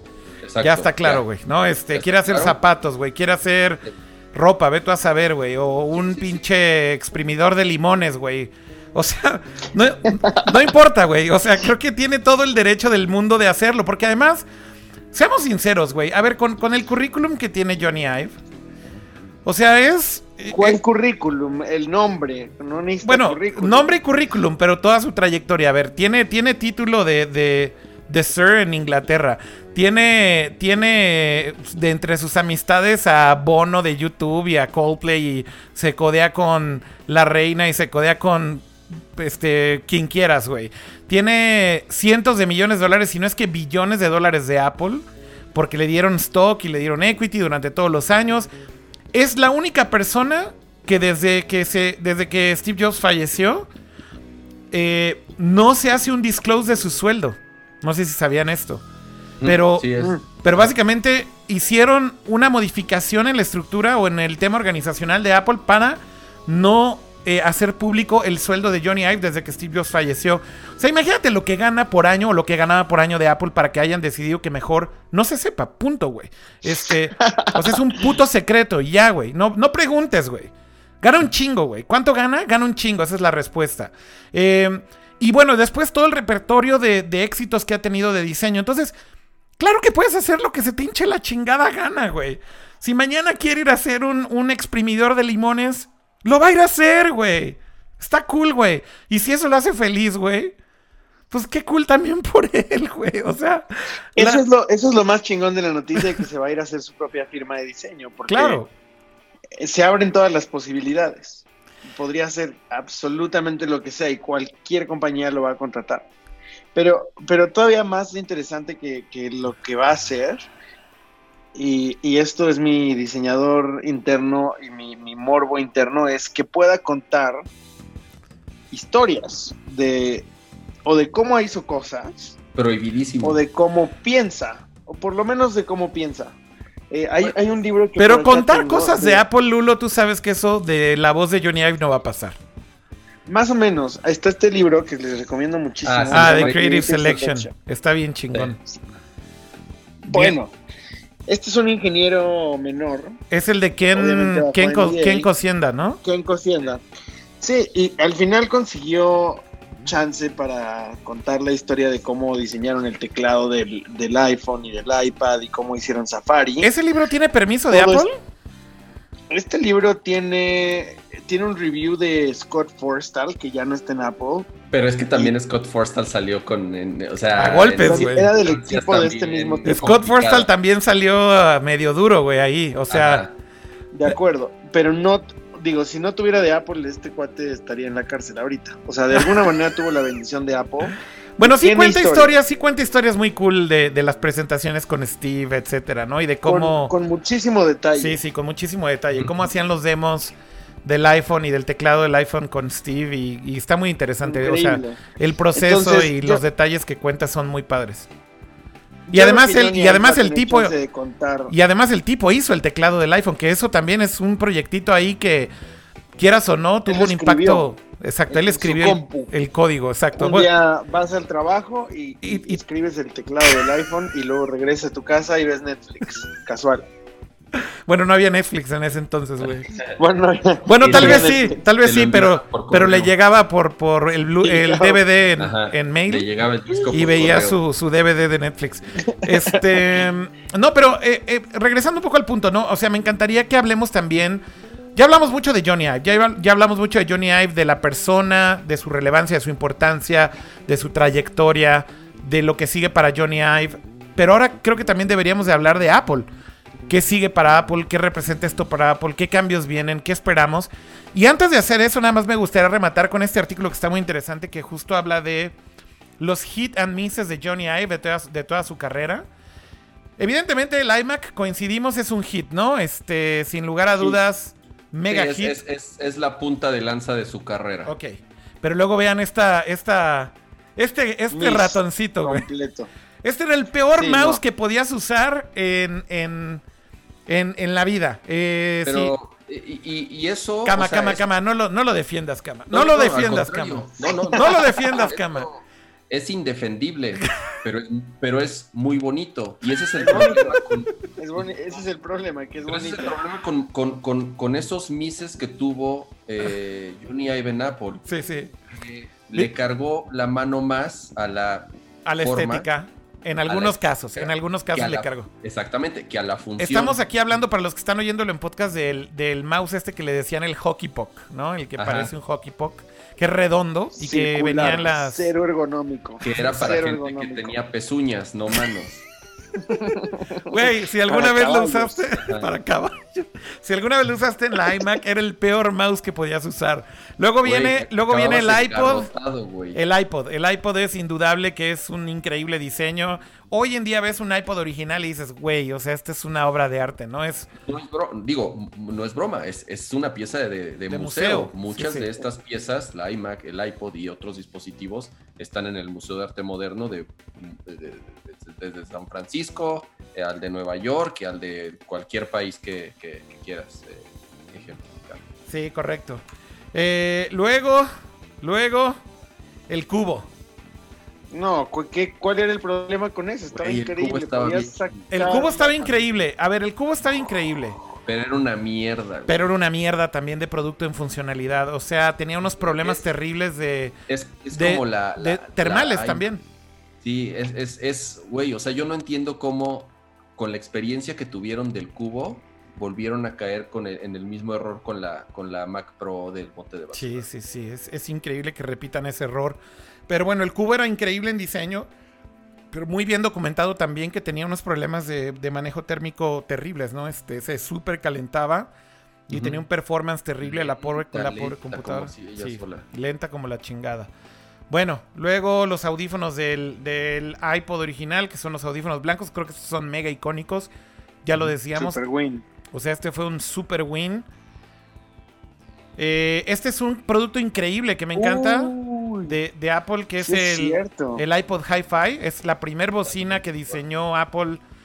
Pues este es como el papá del, del, Del HomePod. del HomePod, ¿no? Este ¿Tú tuviste ese, Akira? Sí, lo ¿Sonaba tuve. bien? sonaba increíblemente bien. Increíblemente ¿Mejor bien. que el HomePod? Mejor No. que el HomePod, claro que sí, güey. Sí, mejor porque, porque los drives eran mucho más grandes. Mucho más grande. Sí, tenía un subwoofer muy grande también. Ajá. O sea, hoy podríamos conseguir uno de esos en eBay. Pues tal vez sí, güey. El único. Ah, y tenía entrada auxiliar, ¿eh? Así que lo podrías conectar con entrada auxiliar. Se ve increíble. Ese, ese no me tocó. 2006, yo, yo nada que ver. No. Mi Pues- primer iMac fue 2000, 2006, creo. Bueno, el diseño del iPhone original también, qué decir, ¿no? O sea, creo que Mega Win. El, el- el diseño del, iPhone original creo que va más allá. O sea, es, es- es demasiado, ¿no? Es, es- o sea, podríamos hablar horas y horas y horas porque el software, el teclado que hicieron, el, el UI, el UX y el diseño industrial, o sea, es un paquete completo realmente, pero El home button, Sí, el, sí. el- el- la parte de atrás de Todo, metal. el, el switch del mute, lo del, o sea, El switch. todo, todo. sí. Mega Win. Mega Win y además eh, es un lenguaje de diseño que gracias a este iPhone, básicamente hoy en día los smartphones son como son. O sea, period. Así de fácil, ¿no? Eh, después, mis para, para este artículo fue el iPhone 5C, que es este iPhone de colores. A mí no se me hace un mis. No, ¿sabes qué era? Lo que estaba la- feo el case. La El funda de los sí, la Crocs. funda. Ajá, la funda de Crocs, ese sí era el, el- La funda que esa, de ese diseño es de Mark Newson.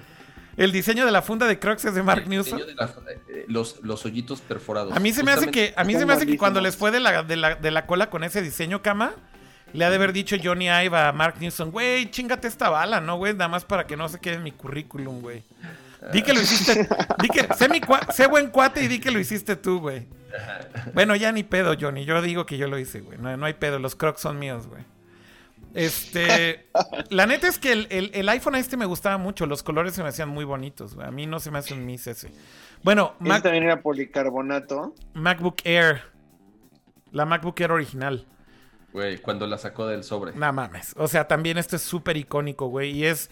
En ese momento era la computadora más delgada del planeta. Eh, la comparaban con la más delgada del planeta en ese entonces, que era una Sony. Y, y era un diseño increíble. Y era un diseño increíble que además tuvo que ver mucho con ingeniería y tener mucha visibilidad de lo que venía con los procesadores de Intel.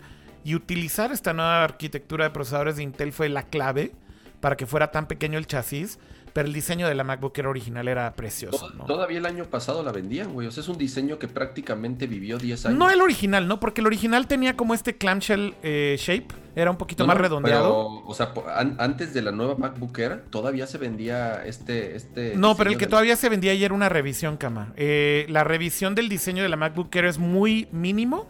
Pero si tú ves la original, literal, la, la mucho base. más plano. eh, exacto, es, ahora es mucho más. plano. Era Este mucho es- más plano. Mucho más redondo. Y este era más redondo. Este, entonces sí hubo una pequeña revisión del diseño original. Muy, muy, muy Ahora, mínima, este- pero Este diseño también tenía problemas de sobrecalentamiento. sí. Y era le- esta, yo tuve esa puta, Lentísima. lenta, como ella sola. Sí, la lentísima también.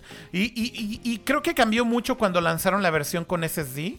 O más bien Sí, cuando... el problema de el problema es que no podías comprar desde la Ah, primera claro, la podías configurar. con SSD Sí, sí. pero eran como mil dólares más nada más por cambiarle el disco duro Sí, eran muy caros los SSDs portátiles en ese entonces y bueno, era extremadamente cara configurarla con SSD, pero la de SSD jalaba increíblemente rápido, cama.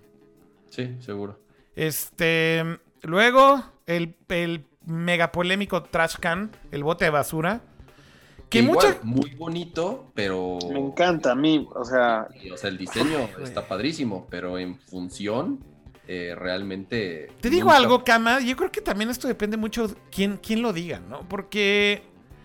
O sea, a ver, una Mac Pro, güey, de, de- de bote de basura para diseñar, ajá. Para editar video, para hacer motion graphics. Es más que suficiente, güey. sí pero güey te quedaste con una tarjeta de video de hace este, seis años De güey. acuerdo. De O sea, acuerdo. lo que voy es en el tema de que, de que no puedas upgradearla, güey. De que no puedas. eh, eh, Sí, sobre todo los componentes internos, ¿no? esa era la filosofía de la Mac Pro, güey. Claro. Esa era- Incluso desde la G5. Ujú. Sí. inc- o sea, cualquier Mac de torre, cualquier Mac que se jactaba de ser Pro, justamente tenía la filosofía de que podías actualizarla, de que podías cambiarle los componentes. De acuerdo. Y que, eso retomaron, eso lo retomaron en la última versión. Sí, totalmente. Así es. ¿no? Regresaron al. accesible. No, después. Y en de- esta no se podía, eh, o sea, en esta no se podía Bueno, hacer eso. no, no, no. O sea, podías abrirla. No, pero el, el RAM era lo único que le podías actualizar y la tarjeta de video tenía una forma muy especial con un conector que no era precisamente estándar, pero sobre todo el tamaño, no te dejaba. O sea, poner una tarjeta de video en esta cosa era imposible. Entonces no Porque estaba hecha para el- actualizarse. hasta el disco duro no era un M2 tradicional, es un, pues tú quisiste hace poco actualizar la tuya y nunca encontraste el. Tuve o que sea, volver no- a comprar otro pinche disco de estos güeyes de OWC porque inclusive el anterior caducó y ya no se puede actualizar. Pero sí, el, hasta el disco duro era una, una aberración ahí que no era ni siquiera estándar para actualizar con cualquier SSD. Este. Luego. El Apple Watch creo que es un mega hit. Uh. Claro. O sea, Super win. indudable el éxito del Apple Watch. Que son. Tienen creo que ahorita el 90% de participación de mercado de wearables. O sea, si eso no es un hit, no Es- sé qué es- sea. hoy en día es el reloj más vendido del planeta. De O sea, hecho, ya es- period, ¿no? Apple se convirtió en el fabricante. O sea, de no ser nadie en ese mercado, hoy en día es el fabricante de relojes que más relojes venden en el mundo, así de fácil. Sobre cualquier otro tipo de reloj, no smartwatches, ¿no? Sobre cualquier reloj, sobre cualquier marca de relojes. Aquí hablan, por ejemplo, un Megamix que es el Force Touch y 3D Touch. Que pues... O sea, no creo que sea un tema de... Es más bien un tema de implementación de software, no tanto de diseño de hardware, ¿no? A mí, sinceramente... El hardware era increíble. Ajá, a mí me gusta. Sí, en hardware el, el haptic eh, feedback que tiene el haptic engine de los iPhone es increíble, pero pues es una buena idea que nunca cuajó, ¿no? Que básicamente la idea nunca terminó de... Sí, que, incluso dicen que ya la siguiente generación de iPhone ya no, lo va a tener. Exactamente, es lo que se rumora. no, había, no había un caso de uso. Sin embargo, vean aquí como después del 3D Touch hablan del Taptic Engine del, del, Watch. Eh, y el Taptic Engine es, es, una belleza, ¿no? Este, la simulación de ese feedback táctil con, con con algo completamente eh, digital, ¿no? Que por ejemplo la perilla no tiene ningún mecanismo que haga que tenga ese feeling táctil eh, mecánico y lo que lo genera justamente es el Taptic Engine, ¿no? Este, los clics cuando scrolleas, el cómo vibra y cómo te da las notificaciones, la variación o la variedad que tiene y la profundidad que tienen las notificaciones son increíblemente geniales, ¿no? O sea, hay un diseño detrás ultra detallado de este tipo de, cosas que sin duda se le puede atribuir a esto. Megamis, eh, el Butterfly Keyboard, el nuevo teclado de las Macs. Mega. el error más grave que, el, que, ha hecho eh, Johnny Ive en Apple y, se le atribuye eh, mucho a su salida que las tensiones que ya había entre operaciones y el equipo de diseño liderado por Johnny Ive justamente era por, por el diseño de este teclado. Pues como decías, Jaime, ¿no? Este, priorizar demasiado la estética, el que el producto sea extremadamente delgado, eh, extremadamente portátil y llega un punto en el que ya la funcionalidad se, deja de lado. Y es increíble, ¿no? Cómo Apple pasó de ser de, la, de las compañías que mejores teclados tenían sus laptops a la compañía que tiene el peor puto teclado en el mercado en este momento. Llevan cuatro versiones, güey. Y quién sabe si esta cuarta que acaba de salir no falle. Sí, sí, sí. Esto creo que sí es como de los mega, mega fails de, diseño de, Johnny Ive. Otro hit que sin duda es un mega hit. Los AirPods. Uh. creo que el mejor uh. producto de Apple en los últimos 5 o 6 años. O sea, definitivamente. después del iPhone, yo creo que este es el mejor producto de Apple. Súper subestimado, ¿no? Porque creo que mucha gente que no, no usa iPhone o no usa Apple los ven como unos audífonos wireless y ya. Pero el diseño entero de la experiencia de los, de los AirPods es una cosa increíble, ¿no? No, la este ingeniería, o sea, realmente es una computadora con el poder de procesamiento de, un iPhone de hace no muchas generaciones eh, para cosas tan, a lo mejor vemos muy simples, que haya una perfecta sincronización de sonido entre, entre, los, entre los dos, eh, que el pairing sea de inmediato, que puedas eh, mandar instrucciones, que puedas switchar entre dispositivos eh, prácticamente de inmediato. Entonces, verdaderamente, eh, insisto, ¿no? De, los mejores productos que ha hecho Apple en los últimos 5 o 6 años. Sí, con sensores de movimiento integrados, los micrófonos integrados, pues, es, una... los, AirPods, los AirPods son más un wearable que unos, que unos audífonos Bluetooth. De acuerdo. Es como un wearable computer tal cual. Y yo creo que es el futuro, ¿no? Porque justo con la nueva versión de los AirPods que ahora ya tienen también Siri integrado y todo el tiempo te están escuchando. Eh, justamente pareciera que va para allá, ¿no? O sea, el tema es que tengas ahí computing power suficiente para hacer ciertas tareas por voz, ¿no? Como este futuro ahí de, de Her, pareciera que pudiera ser como esta visión que Apple tiene de cierta forma, ¿no? Este es un mega, mega miss de Johnny Ive para muchos. Eh, que es ah, el. Ah, que se conecta por abajo. Sí, El, el, cargador del Magic Mouse con la batería integrada y que tienes que cargar, pues poniendo el mouse de, panza para arriba y tienes que cargarlo conectándole el cable Lightning eh, en, en, la parte de abajo. Y bueno, pues eso significa que no lo puedes usar mientras está cargando, ¿no? Digo, para muchos es un, es un super miss y lo han criticado muchísimo este diseño, igual que el del iPad del Apple Pencil que tienes que conectar, que me sorprendería que no esté aquí, de hecho no está aquí. Eh, pero bueno, recuerdan también esa bobinación del primer Pencil, que es conectar ah, el Pencil con, con, la punta al puerto del iPad para que quede... apuñalar el iPad, ajá. Y queda como sí, esta. malísimo. Malísimo, malísimo, ¿no? Eh, el nuevo está increíble, güey, que el magnético. Sí, no, el nuevo es. El nuevo es como esa reivindicación de diseño de Apple de decir, miren, la cagamos, esta es la forma en como Apple lo debió haber hecho desde la primera versión. Y sí, el primer, el segundo pencil es una chingonería, ¿no? Como se pega el imán y sale el UI de la batería y puta, güey. O sea, es otro pedo. Eh, pero, pero el primero es una bobinación y es muy parecido a este, ¿no? El conector que en la peor posición para cargarlo. Yo creo que es de sus errores también más, pues digamos, más fuertes, ¿no? Más grandes tal vez de diseño. Y yo cerraría con ese, con el del iPad, ¿no? Eh, el del iPad y el teclado, ¿no? De la Mac. Yo creo que esos dos ya es con lo que se retira Johnny de, errores. Pero con otros aciertos, ¿no? A ver, también seamos sinceros, el Apple Watch. aciertos, eh, eh, definitivamente. sí, o sea, el Apple Watch es una chingonería, los AirPods son una chingonería. Inclusive el, el HomePod a mí se me hace un producto increíblemente bien diseñado. vaya, creo que tiene, tiene su lado positivo y negativo y me queda claro que es mucho más grande el positivo que el negativo, ¿no? Eh, los, los Mises creo yo que no son lo suficientemente grandes o, importantes como para demeritar el trabajo de, de Johnny Ive. Y en los hit y en los Mises, de todos modos, algo que, que creo que es importante mencionar es la integridad que ha tenido durante todo el tiempo en la compañía para tener un punto de vista de cómo se deberían de hacer las cosas. A través de todo este viaje que hicimos ahorita de los productos, se nota muchísimo una, como, sí, la, la mejor palabra que encuentro es integridad, ¿no? Hay un punto de vista incluso en los mises o en las cosas en las que le falló, hay, intencionalidad detrás.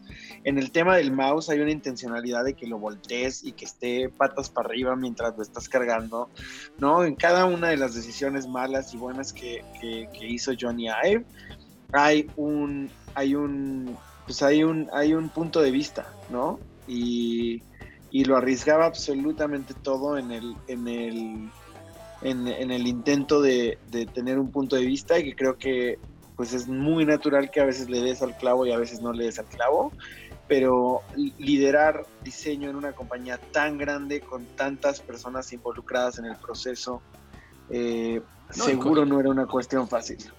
Millones de personas, porque eh, eso, eh, imagínate el, el riesgo que tienes que tomar para cambiar los paradigmas de un, de un dispositivo que utilizan millones y millones de personas en el mundo, ¿no? Entonces, eh, eh, una decisión tan, no lo sé, tan banal que podría ser mover de lugar el botón de power en un iPhone. Pues, ¿Qué pasó? Cuando lo movieron de, de, arriba a un costado, puta, medio mundo se quería arrancar los pelos, ¿no? Pero eh, había una intención por detrás, había un porqué y hoy en día ya es otra vez, este, nos, acostumbramos a, utilizarlo y así ya es como funciona, ¿no? Entonces, este, y hacerlo durante prácticamente 30 años, pues, bueno, tiene, tiene su, mérito, creo. Sí, sin duda. yo creo que es el mérito más grande del, del, diseñador en cualquier compañía. No solo ser un chingón diseñando o una chingona diseñando, sino asegurarse de que lo que diseñaste sale ahí es donde se mueren todas las buenas ideas. Y, si algo le, podría faltar a Apple ahora, pensando hacia adelante, pues es la fuerza de este personaje, ¿no? Como el, como este diseñador eh, mítico con todo el poder dentro de la compañía. Y, y lo preocupante podría ser que no encontrar una figura tan fuerte como para empujar decisiones de diseño y que la compañía se volviera una decisión de, como de diseño democrática, ¿no? Con, un mecanismo en donde todos pueden opinar y entonces Tim Cook le mete mano al diseño. Eh, yo creo que eso sería lo más peligroso, ¿no? Al tener esta como figura de todopoderoso del diseñador, la única, la, única ventaja que le veo es que pues no hay quien le diga a Johnny Ive que no, ¿no? Y es justo lo que está pasando, ¿eh? O sea, es justo lo que está pasando. O sea, ese cambio sí es tal cual lo que está pasando. Es, es cambiar al diseño por comité que, que tanto le tiene miedo, creo que Apple. Y, y bueno, finalmente lo que están decidiendo hacer, ¿no? Sí, y no eh, hay. no, y no, hay a quien puedan traer como para reemplazar ese mismo liderazgo. Bueno, de hecho, están, están aceptando que no. no de, de, hecho, no están reemplazando a Johnny Ive, no están reemplazando su posición. Sí, justo los que ahora se quedan eh, curiosamente le van a reportar a Jeff Williams, que es el, jefe, de jefe, de operaciones. Entonces ahí es donde surgen un montón de incógnitas porque la pregunta es si ahora es operaciones, si ahora son los números como tal eh, los que van a definir el camino de diseño de Apple. Tim Cook es el maestro de los números, es lo que lo llevó al lugar donde está ahorita. No es, no es una. Y del supply chain también, o sea, de la producción. Exactamente, no es, no es ese.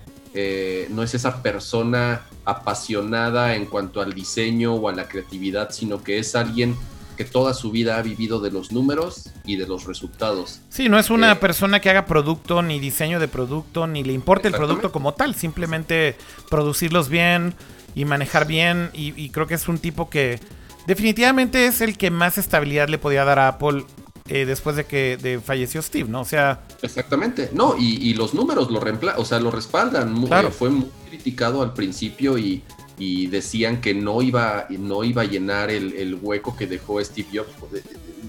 Como, como figura, obviamente, nunca, nunca nadie lo va a hacer, pero eh, decían que le iba a quedar grande el paquete y al contrario, los números de Apple están mejor, que, nunca. El, crecimiento ha sido mejor que nunca. Es la compañía más valiosa y con más dinero del planeta.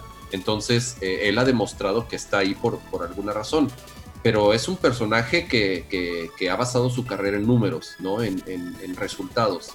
Y el hecho de que hoy en día las decisiones de diseño van a reportar directamente sobre dos personajes que, eh, sobre dos personas que su chamba principal son los números y los resultados, entonces es donde puede haber un un tema en donde puede tardar un poco de tiempo, en donde Apple vuelva a, tomar esta fuerza como, como una empresa basada 100% en el diseño, porque prácticamente eso es lo que Apple ha hecho en los últimos años en convertirse en una empresa en donde la que mandaba era el diseño de los productos, ¿no? Pues sí, tocará demostrarle a Apple que, que el, por la compañía entera que pues son un equipo de diseño y que el equipo va a poder sacar las cosas a la, a la altura de la expectativa que tiene todo el mundo sobre ellos, ¿no?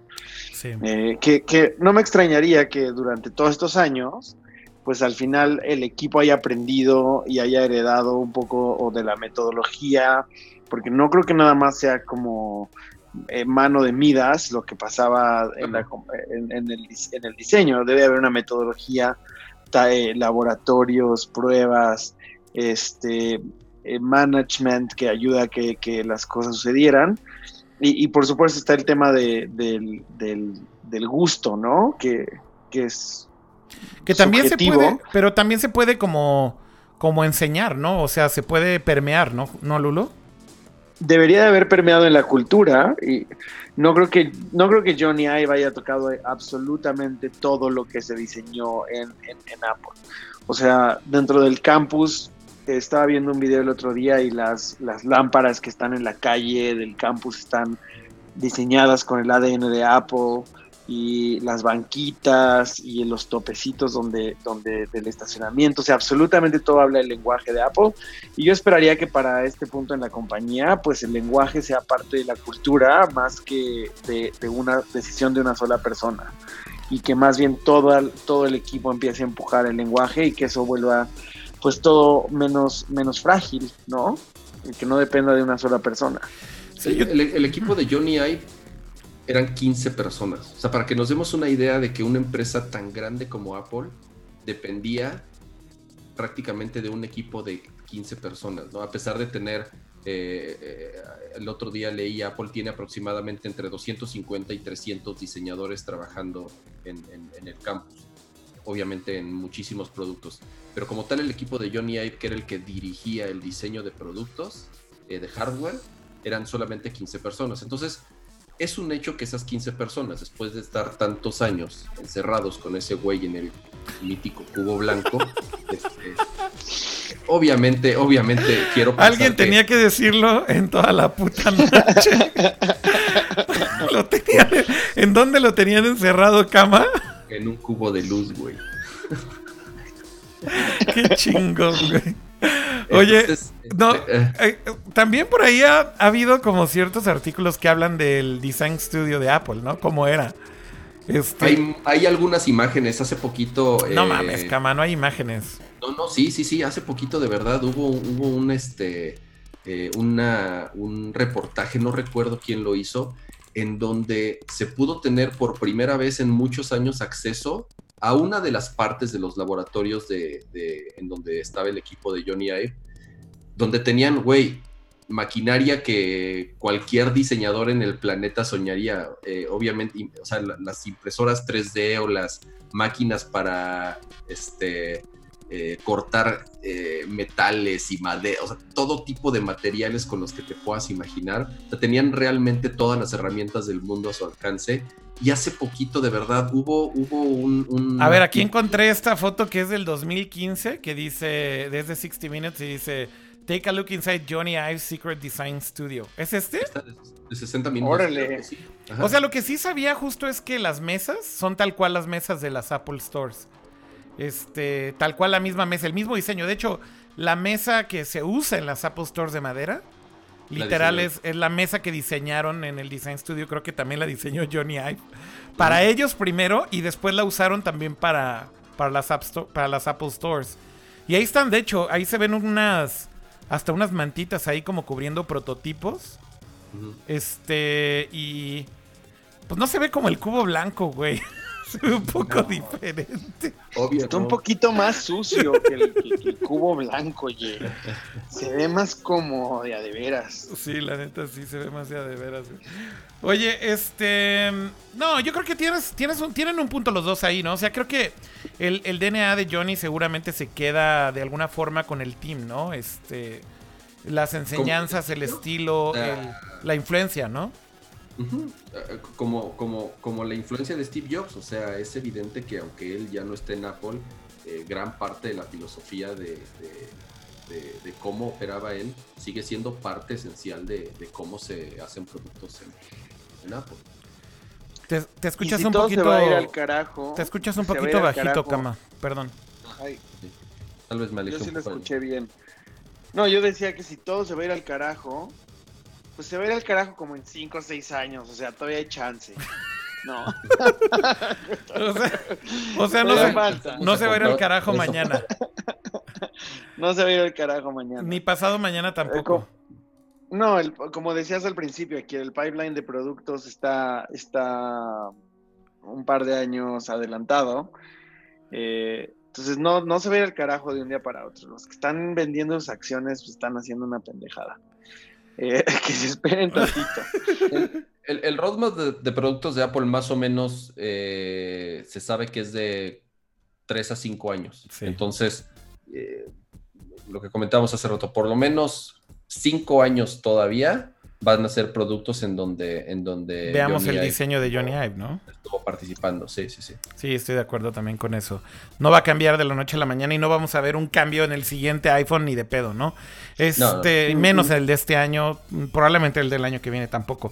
Habrá decisiones de diseño que tenga que tomar on the go también, ¿no? Porque una cosa es que dejen diseños de prototipos hecho y otra cosa es eh, los roadblocks en los que se encuentran a veces estos teams con temas de producción y manufactura, en donde tienen que mover piezas y cosas, a veces de acuerdo también al- a, la producción, ¿no? Este, entonces me imagino que también... Como el Air Power. Exacto, como el Air Power, ¿no? A ver, eh, yo, yo creo que sí hay, hay un backup de diseños grande o un pipeline grande, pero yo también diría que no es garantía de que eso se va a quedar tal cual lo dejó ahí Johnny, ¿no? Este, habrá cosas que no funcionen, habrá cosas que no puedan fabricar y que a lo mejor van a tener que re- re- requerirán tal vez un rediseño completo.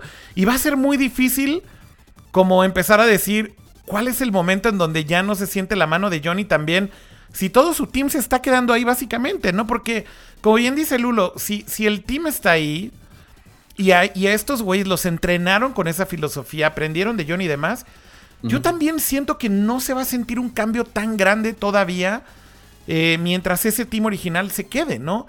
Probablemente lo que sí le puede partir la madre es que la nueva estructura de Apple, como bien decías, Cama, de reportarle a una persona que es un ejecutivo que no tiene nada que ver con producto, A lo mejor entonces ahí sí empiezan a cuestionar decisiones de diseño en donde ya no es el intocable Johnny Ive y le digan, no, güey, no va a ser así, punto, cambia este diseño.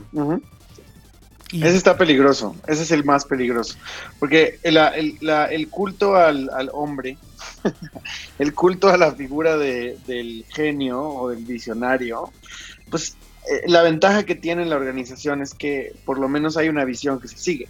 En el momento en el que ya no tienes esa figura, tienes a, a, cualquiera que puede ser muy talentoso y lo que sea, pero no es Johnny Ive, no es Steve Jobs.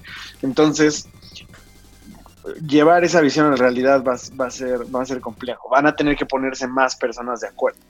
Ya no va a ser un alguien que toma la decisión y dices esta es la decisión, ¿no? No, ya no, ya no es como de así se va a hacer y te callas. O sea, eso ya no va a existir. Ya nadie tiene. Así, así le decía, así le decía Johnny a Tim. Así se va a hacer, güey. Por supuesto. Y te callas. y, te callas. Le voy a poner, le voy a poner rueditas a la Mac y te callas, cabrón. Te, lo cico, le decía, te lo cico. La neta es que nos reímos, güey, pero seguro así era, güey. O sea. Por supuesto. seguro así era. Y eso es muy necesario en el diseño. No puedes, no puedes complacer a todos. Siempre alguien va a tener una opinión. Eh, siempre alguien va, va, a creer que se puede hacer diferente y, y hay un montón de egos involucrados, entonces que haya un máximo ego que define todo, yo creo que es muy útil y yo soy soy súper a favor de las dictaduras en términos de, de, diseño y de toma de decisiones, eh, porque si no, no, no sale o termina siendo un monstruito. Pues sí. ¿No? Oigan, y, yo creo que eso es lo más peligroso. Eh, hablando entonces ya de esto, estamos hablando ya de lleno del impacto en Apple, ¿no? Entonces, lo, que ustedes dicen es que el impacto no se va a ver en el corto plazo. Eh, y hay por ahí un, buen análisis, ¿no? Estaba leyendo por ahí varias cosas de esto que les decía que vale la pena como revisar de, de, las cosas entre líneas, ¿no? Estos fueron unos tweets que este dude que es un diseñador que se llama Eli Schiff y que tiene un podcast eh, de diseño bastante recomendable. Eh, hablaba de, de como este, hizo este pequeño análisis, ¿no? del artículo en, en el... Ah, en el periódico donde se publicó la, digamos, la entrevista de la salida de Johnny Ive original. Y entonces justamente aquí decía, estos son algunos de los quotes, ¿no? Que rescata. Dice, por ejemplo, eh, One of my defining characteristics is almost a fanatical curiosity. That is fundamental and eh, foundational to most creative endeavor. But if you don't have the space, if you don't have the tools and the infrastructure to do, se acabó, güey. O sea, básicamente aquí lo que está diciendo Johnny Ive es, si eso lo pierdes, si ya no tienes el espacio, las herramientas, la infraestructura para crear diseño de la forma en como lo estábamos haciendo, pues básicamente no hay una razón de continuar. Y otro quote de ese mismo eh, artículo justamente lo que decías, Kama, ¿no? Tim Cook es un tipo que está enfocado en los números, en la eficiencia, en la productividad, en la manufactura. Y entonces justo aquí, checa lo que dice también Johnny Ive. It gets back to how you define success. Numbers has never been a measure that I turn to affirm or describe the success of a product. O sea, dice, güey, hmm. ¿cómo mides el éxito? Para él, los números nunca han sido una medición eh, para afirmar o para describir el éxito de un producto. Así que otra vez, ¿no? Como este choque de dos mundos, de cierta forma, ¿no? Eh, y yo creo que aquí volvemos a, hablar de este tema. ¿Cuál es el impacto para Apple? En el corto plazo parecía que no va a ser grande, ¿no? Y, yo diría también que no creo que vaya a ser grande. No va a pasar nada, ni en el próximo mes, ni la próxima semana, probablemente ni el próximo año. Eh, yo sí creo que eso que ustedes eh, hablan de, cómo permeó esa filosofía va a ser un blindaje que Apple va a tener. Pero posiblemente el único riesgo que tiene ahora el team de diseño en Apple es esta estructura hecha como un comité y con una persona que no necesariamente es de producto y no sabemos hasta qué punto esa persona se va a meter en tomar decisiones de diseño.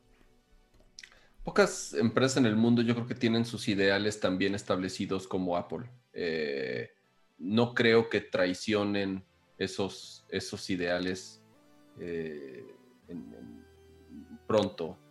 Eh, ¿Qué podría pasar? No lo sé. Estoy pensando en a lo mejor la toma de decisión en elegir un material para un iPhone, en donde tal vez el proceso de manufactura cueste tres o cuatro veces más. Entonces ahí es donde operaciones pueda decir, oigan, ¿por qué no eligen este material que es más fácil de fabricar, más fácil de maniobrar? Verde. Exactamente. Y, entonces, y, eso suena tan chafa, güey.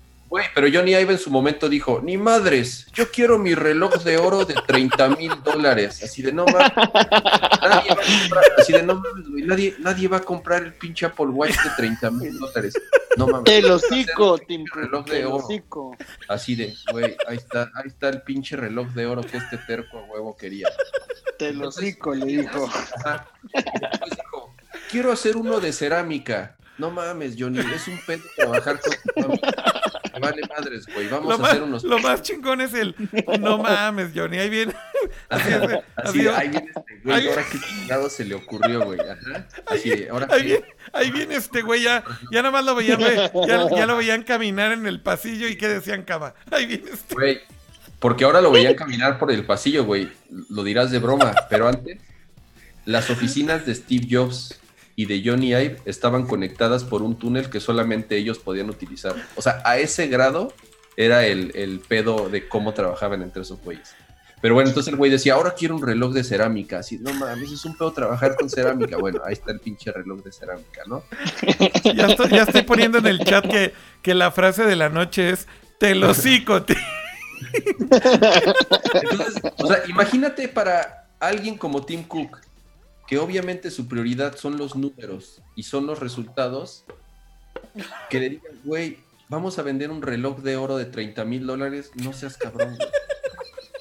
Ese es el tipo de cosas que solamente, güey, es el tipo de cosas que solamente él podía hacer, güey. O sea, que nadie más tenía el poder de hacer, güey. Y ya no va a pasar. Ese es el tema, güey. Ya no va a pasar. Ya no, ya no va a existir ese, ese, esa persona que pueda tomar esas decisiones sin que absolutamente nadie se las cuestione, güey. Ahora, 100%. Ahora quiero fabricar coches. Ay, este cabrón. Vamos a hacer una pinche fábrica de coches y ya después se gastaron todo el dinero del mundo, güey. Y ya ves, güey, que no está tan fácil hacer coches.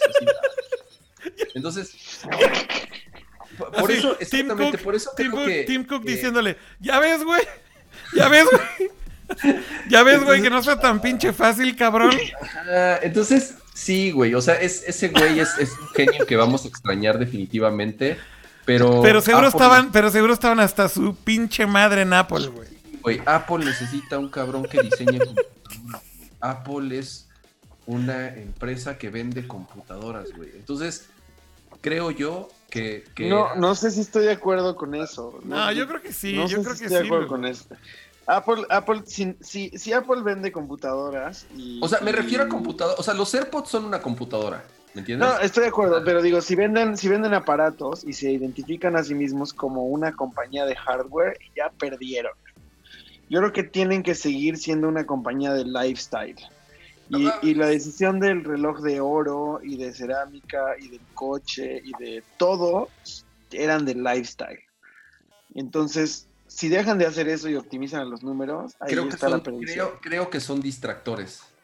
O sea, en algún punto se pueden volver distractores para hacer mejores productos. Mm, ok.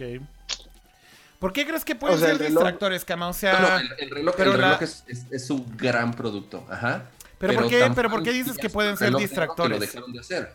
Pero ¿por qué dices que pueden ser distractores si de alguna manera también son productos que en algún momento Apple haya considerado? O sea, por ejemplo, el, coche. El coche fue un gran distractor. Está documentadísimo. Uno de los, uno, ah, yo tengo, uy, yo la tengo en cajita por ahí. A ver, Lulo, habla, habla para que escuche la cámara. es que habla. Ponme, Akira, ponme ahí. Amo esa pieza. Esa, esa cámara es una chingonería. La iSight original. Ya va a ir Cama a sacarla ahí del baúl de los recuerdos, güey. Ese es, eso es probablemente también de, de, mi época favorita de, de Johnny, güey. De cuando todavía no andaba. Cuando no andaba artisteando, güey. Cuando todavía no decían, ahí viene este, güey. Pero está bien, yo no creo que sean distracciones. Yo creo que, yo creo que eso va a ser necesario. O sea, vean, esto. Ah, el, el sensor de los tenis, ¿no? Eh, Esto es lifestyle y puede no funcionar, pero si, si, no, si dejan de hacer esas apuestas, van a perder. el juego ya no se juega. La tiene en su caja, la tiene en su caja, cama. Wow. No mames, cama. No mames, güey, ve el empaque. O sea, desde. No, no, no, no mames, esa cámara. ¿Por qué la tienes en su caja, cama? ¿Qué pedo, güey? Güey, ve esto. O sea, e, es que está, está, cabrón, güey. La experiencia de abrir un producto de Apple realmente no. O sea, no hay, no hay, no hay nada que, que... ¿Y la cámara? ¿Ya no está? Ahí está. claro. Güey. Ahí está. Viene hasta, venía hasta en un este. Wow. Oye, ¿todavía sirve? Sí, todavía sirve. Nada más que el pedo es que es Firewire. Es Firewire, güey. Mira, aquí tengo mi. Y es Firewire del viejo, del, del 400. Ni siquiera del. Bueno, ya no hay Firewire nuevo, güey. Más bien valió madres, pero. Viene con su basecita. Traía, trae tres bases, güey. O sea, trae una para el monitor. Sí. Trae otra para la MacBook. Y trae otra para el. Escritorio. Bueno, para la mesa, güey. Para el escritorio. Hay que armar un museo. Está cabrón que tengas eso. Oigan, em, pero bueno, entonces ustedes lo ven también como, como un descanso para Apple, de cierta forma. Ya no van a decir, ay, viene este cabrón, güey, con sus pinches ideas, güey. Y, creen que eso al final del día, y, vamos a regresar un poquito a, las consecuencias en Apple, ¿no? Por aquí estaba en pantalla, estaba viendo lo que escribió John Grover, que creo que es un análisis muy bueno. Y digo, John Grover al final es como, creo que de las personas más respetadas que ha, eh, cubierto Apple durante muchos años de su vida y creo que hace análisis siempre muy buenos. Este en particular me sorprendió lo rápido que lo escribió. Típicamente se tarda unos días en escribir algo porque como que sí razona mucho y piensa mucho. Pero bueno, eh, hay varias cosas que aquí coincido, ¿no? Y creo que tal vez tiene, tiene un poco que ver con el feeling de lo que estaban diciendo ustedes. Por ejemplo, aquí John Grover dice, This may be good news. O sea, dice, tal vez es bueno que ya se vaya Johnny, güey que, justo eh, la responsabilidad que tenía de diseño, tanto de hardware como de software, eh, para él, por ejemplo, es claro que había, que había un, este, una baja la calidad del, diseño de software, por ejemplo, ¿no? Eh, y, esto se lo atribuyen directamente a que a que Johnny controlara todo, ¿no? Hubo muchos problemas del equipo de diseño de software cuando les dijeron que ese güey era su nuevo jefe, que, bueno, que prácticamente todas las decisiones iban a pasar por él. Ese güey. así de, bueno, de, ¿Cómo, les dieron la noticia, Cama, cuando les dijeron que ese güey iba a ser su jefe, güey? Y ahorita que andas inspirado recreando todos estos momentos icónicos, como el famosísimo, ahí viene ese güey. ¿Cómo, ¿Cómo les avisaron, güey, que ese güey iba a ser? Me imagino que estaban los güeyes trabajando en iOS 7. Ajá. Entonces, ya, imagínate. iOS 7, una evolución del diseño que, que conocimos este, los primeros iPhones. Ajá. Llegaron un güey, los llamaron a una junta y les dijeron, oigan, a ver, muéstrenme los diseños.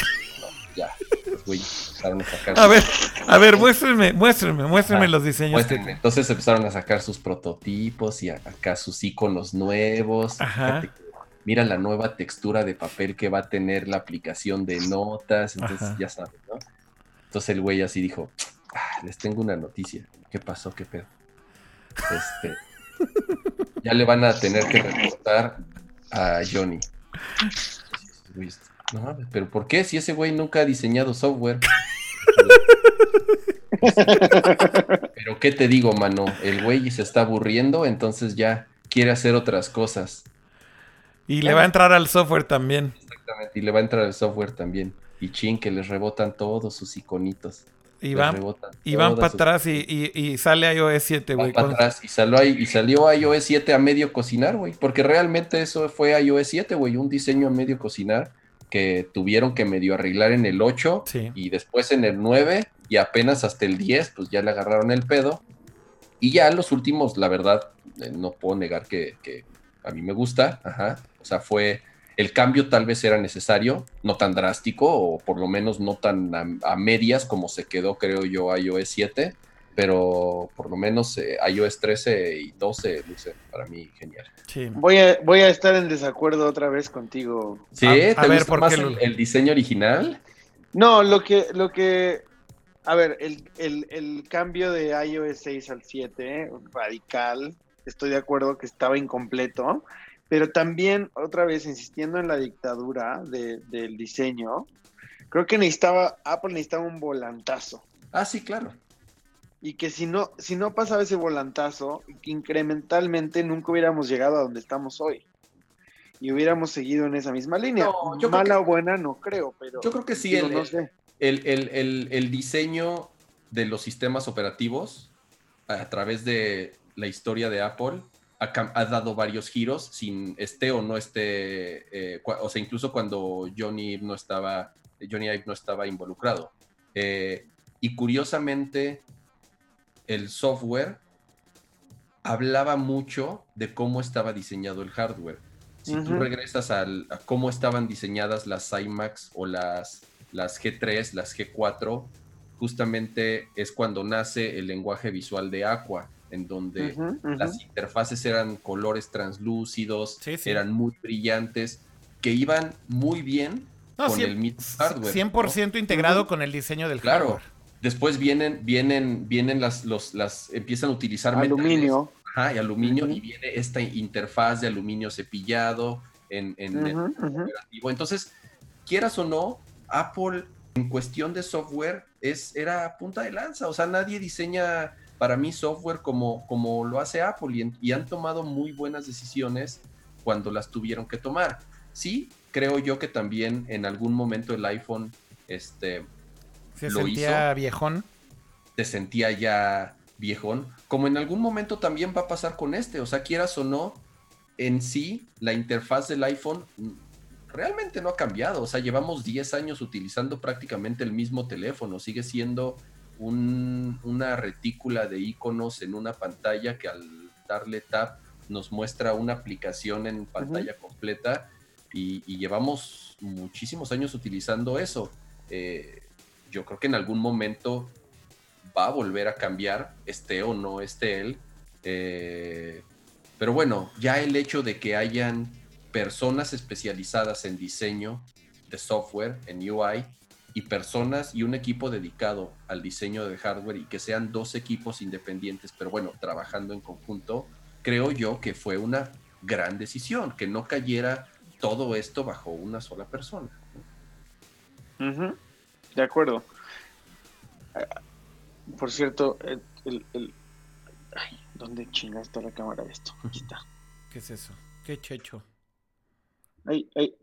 ¿Qué, estás mostrando? No, los, los iconitos. Sí, es lo mismo. Seguimos usando el mismo modelo mental. No enfoca bien esta cosa. Pero... Sí, sí, sí. O Mismos modelos mentales. No, sin duda. Eventualmente alguien va a tener que, que rediseñar la forma en la que funciona el home de, del iPhone y los iconos y los modelos. Pero mira, regresando un poquito a lo que decía justo Johnny, ¿no? Este, perdón, John Grover. Eh, habla de eso, ¿no? De lo que decías, Kama, de separar a los teams y de no tener a un solo Dios omnipresente, responsable de todo. Eh, habla del fiasco del teclado. Habla de que las MacBooks son peores computadoras, aunque son más bonitas. Eh, y bueno, evidentemente también del problema de la, de la Mac Pro original y demás. Pero yo creo que aquí hay algo muy interesante, ¿no? Eh, coincide Johnny, este John Grover en decir, he's gone. O sea, el, el, spin este que le está tratando de poner Apple a la salida de Johnny y decir que, que va a estar en su estudio y que va a trabajar para ellos y todo eso es bullshit también para mí, güey. O sea, el güey está fuera, está fuera, punto. No hay Johnny Ive ya, güey. No, no, esto es un simple pedo ahí de PR para tratar de suavizar el tema, para que el golpe no fuera tan fuerte. Pero, pero pues al final está out por completo, ¿no? Eh, y, y, bueno, habla un poco también del, del, mismo issue, ¿no? De lo que platicábamos, de la nueva estructura. ¿Qué va a pasar con esta nueva estructura en donde van a reportar a Jeff Williams? Son preguntas que están abiertas, ¿no? Yo creo que la conclusión un poco del futuro de Apple en realidad es una pregunta abierta, ¿no? Eh, yo diría que es muy difícil predecir si realmente va a tener un impacto negativo en el corto plazo. Yo creo que no. Y de hecho, como ya lo discutimos largo y tendido en el podcast, siento que hay un backup grande de, la, de la esencia o del diseño inclusive que dejó hecho Johnny Ive, pero también de la esencia de Johnny creo que se queda en su team. Así que no creo que sea un problema a corto plazo, sinceramente. Y también habrá que ver, ¿no?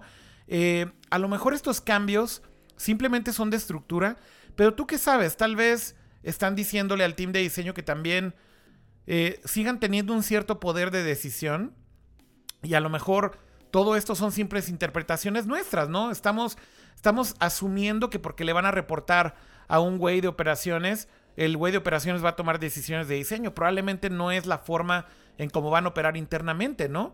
Eh, al final el que le reporten a alguien no necesariamente significa que, que esa decisión recaiga en esa persona al 100%.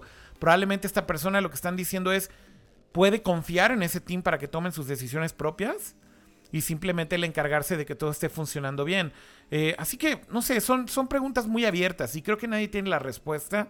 Creo que son muchas especulaciones alrededor de, de los cambios, pero realmente no hay algo concreto que nos deje ver cuál es el impacto real en, Apple. Aunque sin lugar a dudas es trascendental que se vaya, ¿no? O sea, eso es indiscutible. Eh, va a tener un impacto positivo, negativo, seguramente, pero, pero es muy temprano, creo yo, para darse cuenta de esto y es muy temprano para ver realmente qué va a pasar, ¿no? ¿Coinciden con eso? Apple es una empresa, es una compañía como le llaman, driven by design, eh, dirigida por el diseño, no sé cuál sea tal cual la, traducción en español. Y, de nuevo, no van a, no van a traicionar esa filosofía. Eh, si Apple sobrevivió a la muerte de Steve Jobs y no solo sobrevivió, sino que creció todavía más, eh, van a superar la salida de, Johnny Ive también. Sí, es un buen punto de ese cambio. Y, y, al final la compañía es mucho más que, que solo una persona. Exacto. ¿No? Y, yo creo que sería un, caso muy difícil de imaginar, el caso en el que cometen error tras error tras error tras error, que, lo, que, que, que, tiene un resultado catastrófico para la compañía. La compañía es demasiado grande y demasiado valiosa y hay tanta gente ahí adentro como para que la arriesguen y, terminen echando a perder lo que han construido en, en, tantos años. Entonces yo creo que tampoco podemos subestimar a la, a la compañía y, y, como paniquear, ¿no? Al final, pues si tienen a Johnny Ive como consultor, le van a pasar las, las decisiones más difíciles. Si no, pues habrá alguien que, que, traiga nueva sangre a la compañía, ¿no? Yo dudo que le vayan a pasar decisiones difíciles a Johnny Yo sí creo que en serio este pedo de que va a trabajar para ellos es bullshit. Eh, y yo más bien siento que ahora sí están on their own, pero coincido con la primera parte de lo que decías, Lulo, de que la compañía es muy grande y hay mucha gente ahí adentro muy talentosa, como para que la caguen una tras otra, tras otra vez durante 10 años, y en 10 años volteemos y veamos, o digamos, ven, se fue el pinche güey, lo sacaron de su caja blanca y valió madre la compañía. No creo que vaya a pasar eso. su arbolito, güey, se sintió y se fue.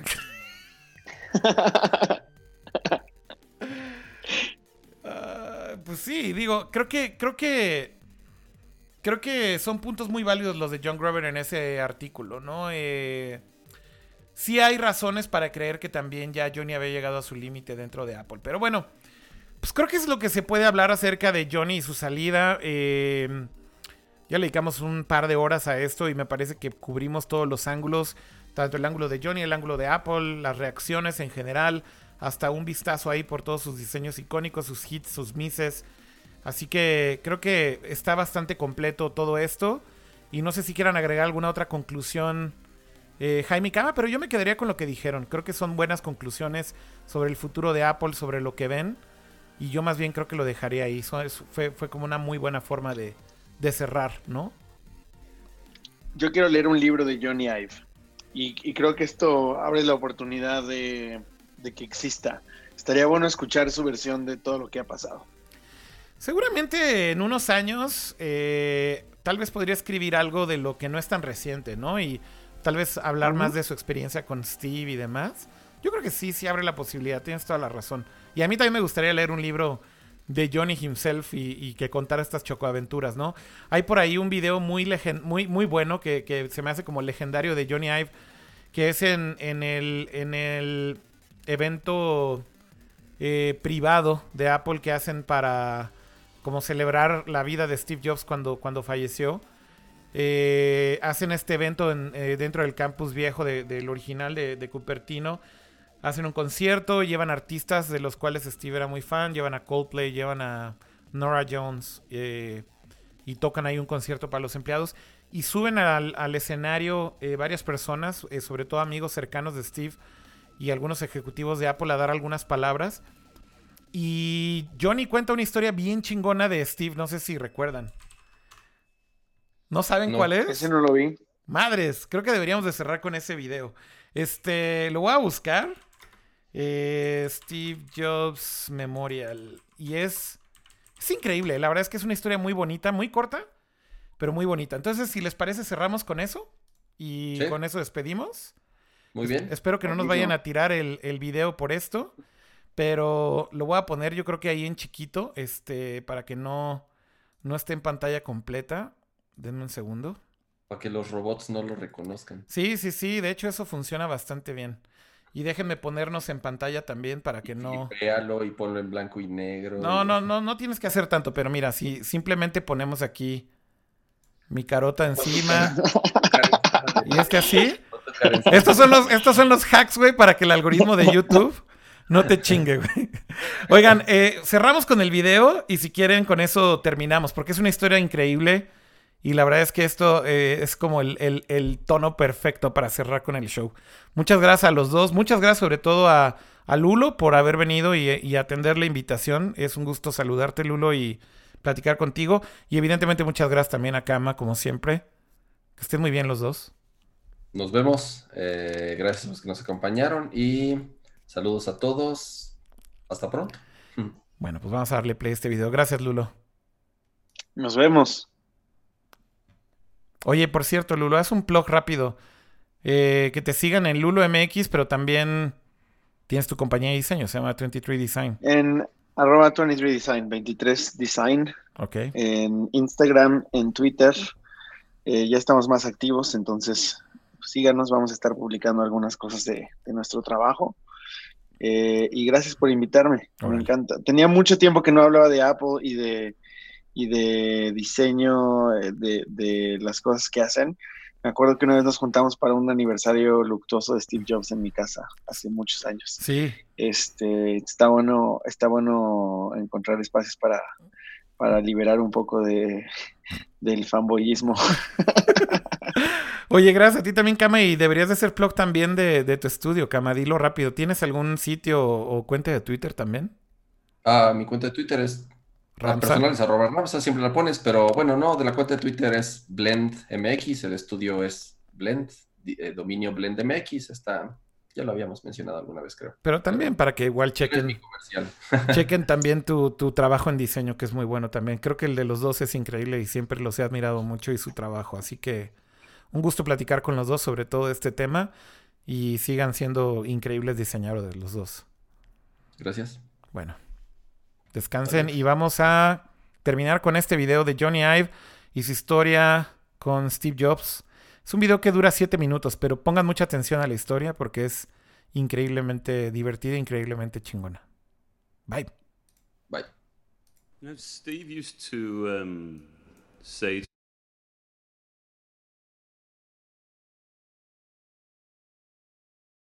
is a dopey idea. And sometimes they were. really dopey. Sometimes they were truly dreadful. But sometimes they took the air from the room and they left us both completely silent. bold, crazy, magnificent ideas, or quiet, simple ones, which in their subtlety, their detail, they were utterly profound.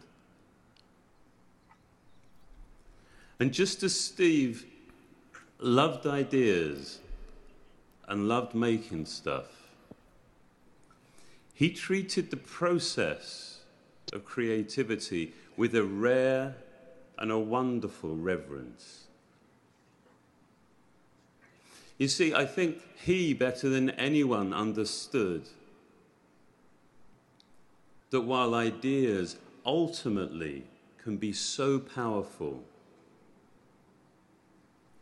they begin as fragile, barely formed thoughts, so easily missed, so easily compromised, so easily just squished. You know, I love the way that he listened so intently. I loved his perception, his remarkable sensitivity, and his surgically precise opinion. I really believe there was a beauty in how singular, how keen his insight was, even though sometimes it could sting.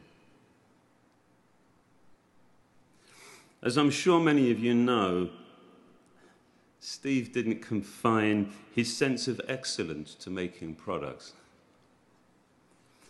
You know, when we traveled together, we would check in, and I'd go up to my room, and I'd leave my bags very neatly by the door, and I wouldn't unpack.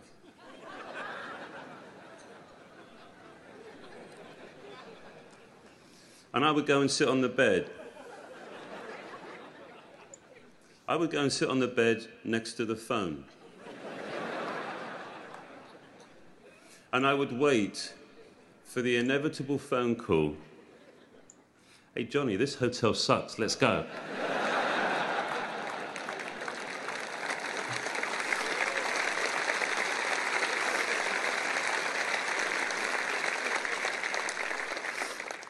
He used to joke that the lunatics had taken over the asylum as we shared a giddy excitement, spending months and months working on a part of a product that nobody would ever see, well, not with their eyes. But we did it because we, because we really believed that it was right, because we cared. He believed that there was a gravity, almost a sense of civic responsibility to care way beyond any sort of functional imperative.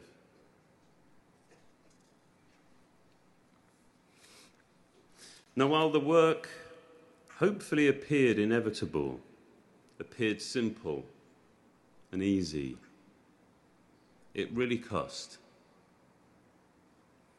cost us all, didn't it? But you know what? It cost him most. He cared the most. He worried the most deeply. He constantly questioned is this good enough? Is this right? And despite all his successes, all his achievements, he never presumed, he never assumed that we would get there in the end. When the ideas didn't come, and when the prototypes failed, it was with great intent, with faith, he decided to believe we would eventually make something great. But the joy of getting there I loved his enthusiasm, his simple delight, often I think mixed with some relief. But that, yeah, we got there, we got there in the end, and it was good. You can see his smile, can't you? The celebration of making something great for everybody enjoying the defeat of cynicism, the rejection of reason, the rejection of being told a hundred times you can't do that.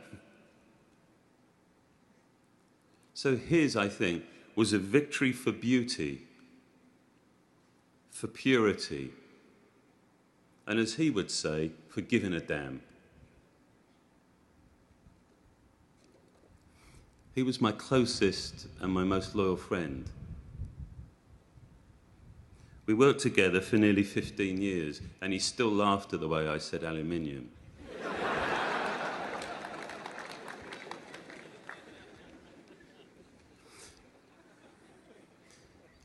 for the past two weeks, I think we've all been struggling to find ways to say goodbye.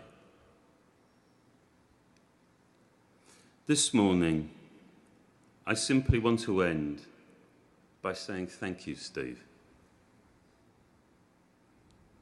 Thank you for your remarkable vision, which has united and inspired this extraordinary group of people. For all that we have learned from you, and for all that we will continue to learn from each other, thank you, Steve.